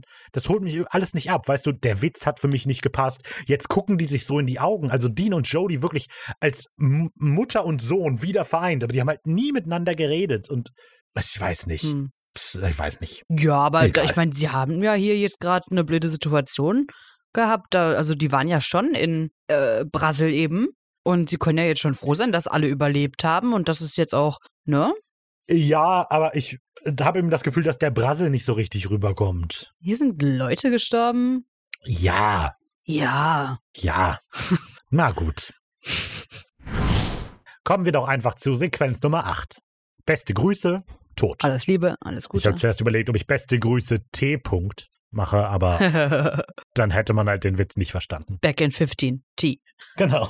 Der diesjährige Guinness-Weltrekord für die größte zeitgleiche Jägerbestattung geht dieses Jahr an Sam und Dean Winchester und die Bewohner von Sioux Fall. Tolle Arbeit, Leute. Yeah. Während Sam das Feuer beobachtet hat, damit es nicht wegrennt, sind Sheriff Mills und Dean nochmal auf Nummer sicher gegangen, dass wirklich alle Zombies tot sind. Ja, und es ist auch schon ein bisschen unglaubwürdig hier, so, dass so ein Barbecue mit den Leichen auf dem Friedhof veranstaltet wird, anstatt sie einfach einzuäschern in ein Krematorium, weil die haben ja wirklich so einen Schrein gebaut und verbrennen das jetzt alle. Also ich glaube, Sam wollte da so ein richtiges Happening draus machen. Und äh, das kam halt dann nicht so halt gut an. gekommen. Hat dann so Flyer ausgehangen. Leute, wir verbrennen eure Angehörigen. Der hat so Flyer und dann so Roasted Jokes and Roasted Jacks. Us at 3 p.m. for Barbecue. Familie und Freunde gern gesehen, falls vorhanden. Ansonsten sehen Sie sie hier auf jeden Fall.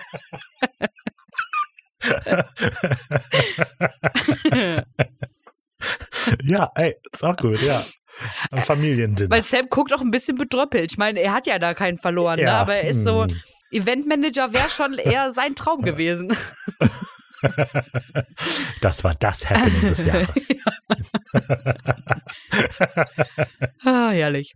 Oh Gott, dann kommen Jody und Dean gleich und Sam voll betrunken. Die Party braucht keine Gäste, um lustig zu sein.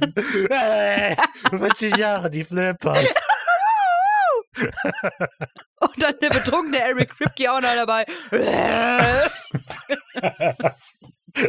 Ja, sagen Dankeschön. Ja, nee, schön. Jodie hat auch ein Stimmungsbild der Stadt eingefangen. Alle sind ziemlich aufgewühlt und traumatisiert. Einige haben versucht, die Zeitung zu kontaktieren, aber natürlich hat ihnen da niemand geglaubt. Auch Jodie versucht, ihre Gefühle in Worte zu fassen, aber kann es nicht. Das Leben wird weitergehen müssen. Wir erfahren, dass alle Wiedertoten auf diesen Scheiterhaufen brennen, mit einer Ausnahme. Bobby hat versucht, einen konkurrierenden Rekord auf die Beine zu stellen, ist aber nicht über eine Leiche weggekommen. Ja, schlechte Leistung, ne? Ja, echt doof. Es ist natürlich seine Frau. Zu dieser Bestattung teleportieren sich jetzt auch Sam und Dean und die letzte Enthüllung der Folge zu erfahren. Bevor es aber soweit ist, möchte sich Bobby noch für sein Verhalten entschuldigen. Er hat ein bisschen den Kopf verloren. Sam und Dean haben dafür aber absolutes Verständnis. Naja, weißt du, ich habe nicht die geringste Ahnung von Liebe, aber wenigstens konntest du fünf Tage mit ihr verbringen, richtig? Richtig, das macht die ganze Sache für mich noch tausendmal schlimmer. Sie war die Liebe meines Lebens. Wie oft muss ich sie noch töten? Ja, die macht hier eine Anspielung auf ein Lied von Dolly Parton. Wollen wir mal kurz sagen. Hm. Ein tragisches Schweigen auf Sams Frage, ob Bobby klarkommt, später und es ist endlich Zeit zu erfahren, warum eigentlich passiert ist, was passiert ist.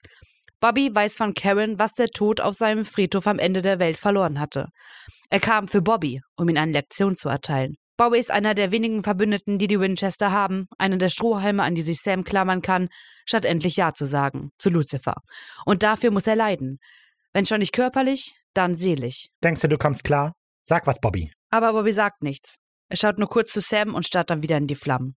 Oh, ist das schön. Ende. Ende. Auf drei. Drei, zwei, Ende. Späßchen gemacht, hä? Da habe ich dir jetzt aber einen Wert aufgebunden. Ende. Ja, sehr gut. Jetzt du. Drei. Ende. Drei, Drei Endes. Wie viel haben wir noch? Eine noch? Ähm, eine noch? Gar keine? Ah, egal. Drei, was? Ende. Was? Haben wir noch Peps? ja, genau. nee, aber schön hier. Ja, äh, genau. Ma machen wir mal Fazit dann. Also ich habe das Gefühl, so jetzt nach der Besprechung, ähm, wahrscheinlich fand ich die Folge einfach am, beim ersten Mal gucken irgendwie doof und dann hat sich das auch durch das detaillierte Gucken gezogen, keine Ahnung. Also Ricarda hat schon ein paar gute Punkte gebracht. Wahrscheinlich wollte ich die Folge irgendwann einfach nur doof finden und fand sie deshalb doof. Aber es gibt trotzdem so ein paar Punkte, an denen ich weiterhin festhalten würde. Also generell würde ich sagen, mir hat die Folge halt einfach nicht wirklich gefallen. So, ich fand die halt irgendwie doof, weil ich finde, dass die so keine Dynamik hat.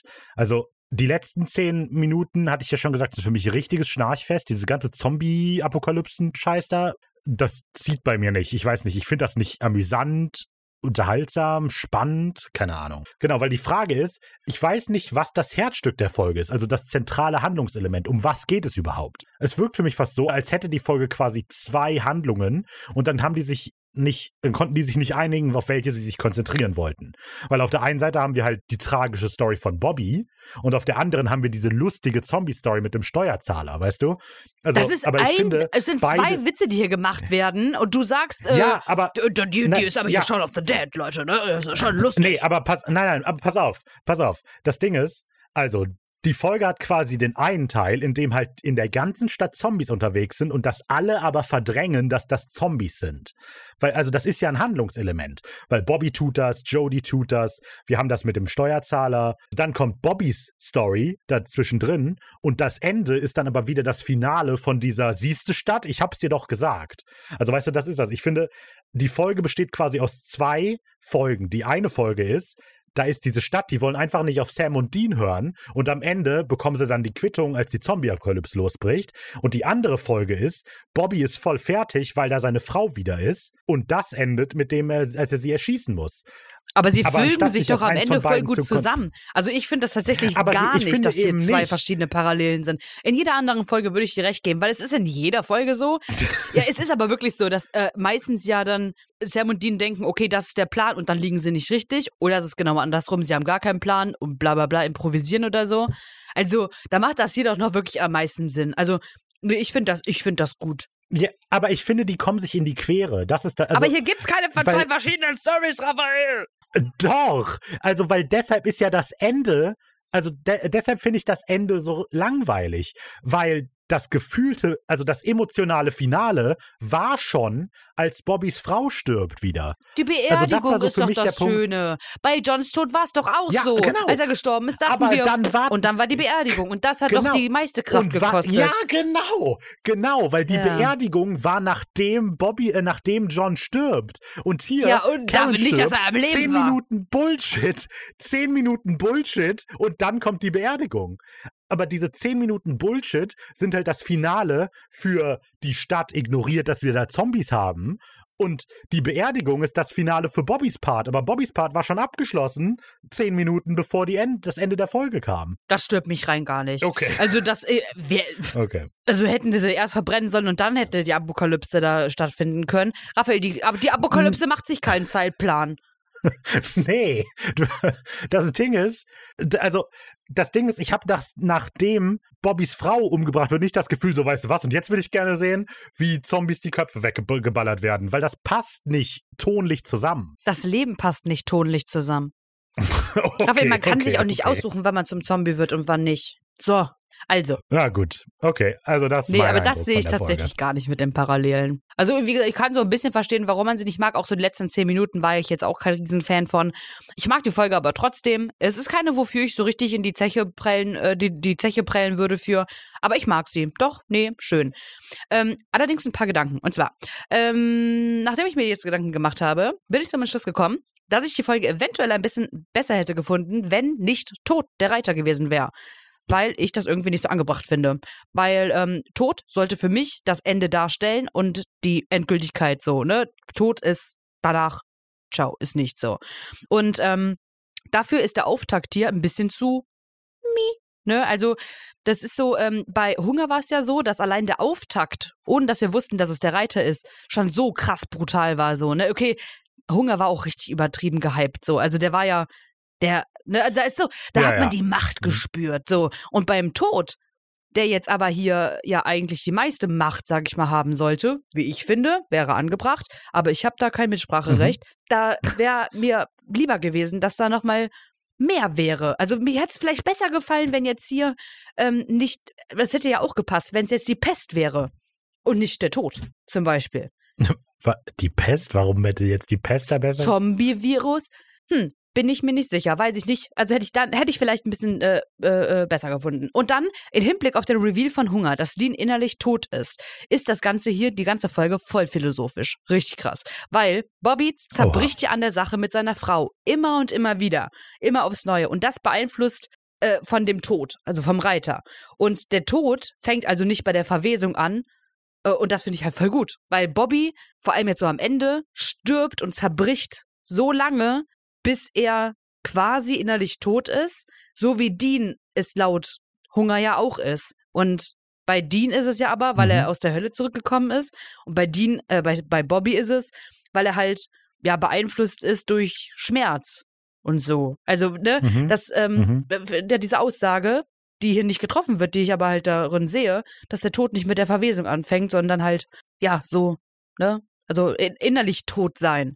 Und das halt in Hinsicht auf dem, was Hunger gesagt hat, wo gesagt wird, okay, Dean, du bist auch tot oder du bist tot, dann das macht es halt so ein bisschen harmloser irgendwie, dass jetzt allen, dass Bobby jetzt auch so zerbricht. Ja? I- Ja, also ich finde den, ich find den Punkt Oh, ganz gut, dass halt. Dean, der- Dean, das ist krass, pass auf, Dean musste in die Hölle gehen, um zu zerbrechen und für Bobby ist es die Hölle auf Erden, seine Frau zu verlieren. Weißt du, also Hm, hm. im okay. Kopf war es gerade ein bisschen äh, dramatischer.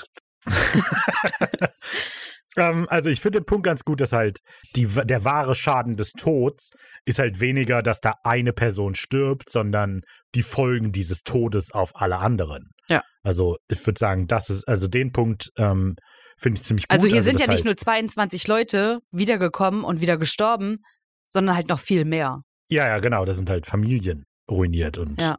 Traurig und zerstört und so weiter, genau. So, also wieder jetzt aber, also ich sehe aber nicht so richtig jetzt die Parallele zu Dean und Hunger. Also, Ja, weil der den ja, weil der ja gesagt, du bist gebrochen, du bist innerlich tot. In dir ist nichts mehr, da ist Leere. Aber wenn wir jetzt Bobby am Ende der Folge in die Augen sehen, ist da Leere, da ist nichts. Der ist zerbrochen. mhm, So, das meine ich. mhm. Okay. Wofür ich die Folge aber Hm. kritisieren muss, ähm, damit äh, äh, wir uns äh, jetzt vertragen, auch am Ende, ähm, dass ich das echt blöd platziert finde, die Folge, weil, wie gesagt, sie hat allein eigentlich gar nichts mit der letzten Folge zu tun und hat gar keinen Übergang. Mhm. So, stört mich. Hm, naja, äh, lasst uns gerne wissen, was ihr von dieser Folge denkt. Aber ähm, zuerst, Kommen wir zum Zitat der Woche. mein Zitat der Woche ist das Gespräch, das Jody, Clay und Dean führen, als äh, Dean gerade Clay erschießen wird und von Jody gestoppt wird. Jody sagt, wer oder was auch immer er ist, das gibt ihm noch nicht das Recht, ihn einfach zu erschießen. Clay fragt, was, mich erschießen? Jody, Sie dürfen gehen, Mr. Thompson. Und die total irritiert, was, er kann gehen? Und Clay, Sie wollen mich einfach töten? Dean, Sie sind ein Zombie. Und Clay, ich zahle Steuern, Mann. Allerdings würde ich auch hinterfragen, ob Clay wirklich Steuern zahlt. Ja, ist so, der ist doch abgemeldet. Ja, also. Also, nee. Das ist, glaube ich, da haben wir ihn gerade bei einer Lüge ertappt. Clay Mhm. Thompson. Hä? Hm. Hm. Ja, mein Zitat der Woche wäre, wo Sam seine Runde durch Sioux dreht, um zu gucken, wer so noch da ist, wer nicht, ja? Und bei Mrs. Jones reinstürmt und sie da krank liegt und und Sam, äh, was, was ist denn? Könnten Sie es mich einfach von hier sagen? das werde ich bereuen. Ganz sicher. Und dann hingeht. ja, das ist lustig. Nehmen wir einfach mal. Wäre so ein Raffa-Zitat. Der Raffa hätte es auch genommen. Ich hab's aber nicht genommen. Ja, gut. Ähm, ja, wenn ihr abstimmen wollt, welches von beiden euch besser gefallen hat, dann könnt ihr das gerne tun, nämlich immer donnerstags, entweder auf Instagram, wenigoriginell, oder auf unserem Discord-Server. Den Link dafür findet ihr in der Beschreibung. Äh, nicht nur oder, ihr könnt sogar und machen. Also ihr könnt auch zweimal eure Stimme abgeben. Mm, wenn ihr wollt, könnt ihr dann auf Instagram zum Beispiel das eine wählen und auf Discord das andere, aber das bringt halt nicht viel. dann könnt ihr auch das Wählen sein lassen. Ähm, aber ihr könnt machen, was ihr wollt. Äh, steht euch da frei. Ihr habt die Chance. Sagen wir so. Wunderbar. Ähm, ansonsten könnt ihr uns auch gerne auf Facebook und Twitter erreichen. Da sind wir ebenfalls wenig originell. Zusammengeschrieben, kein Bindestrich und so weiter. Oder ihr schreibt uns eine E-Mail, kontakt wenig-originell.de. Yes, yes, yes, yes.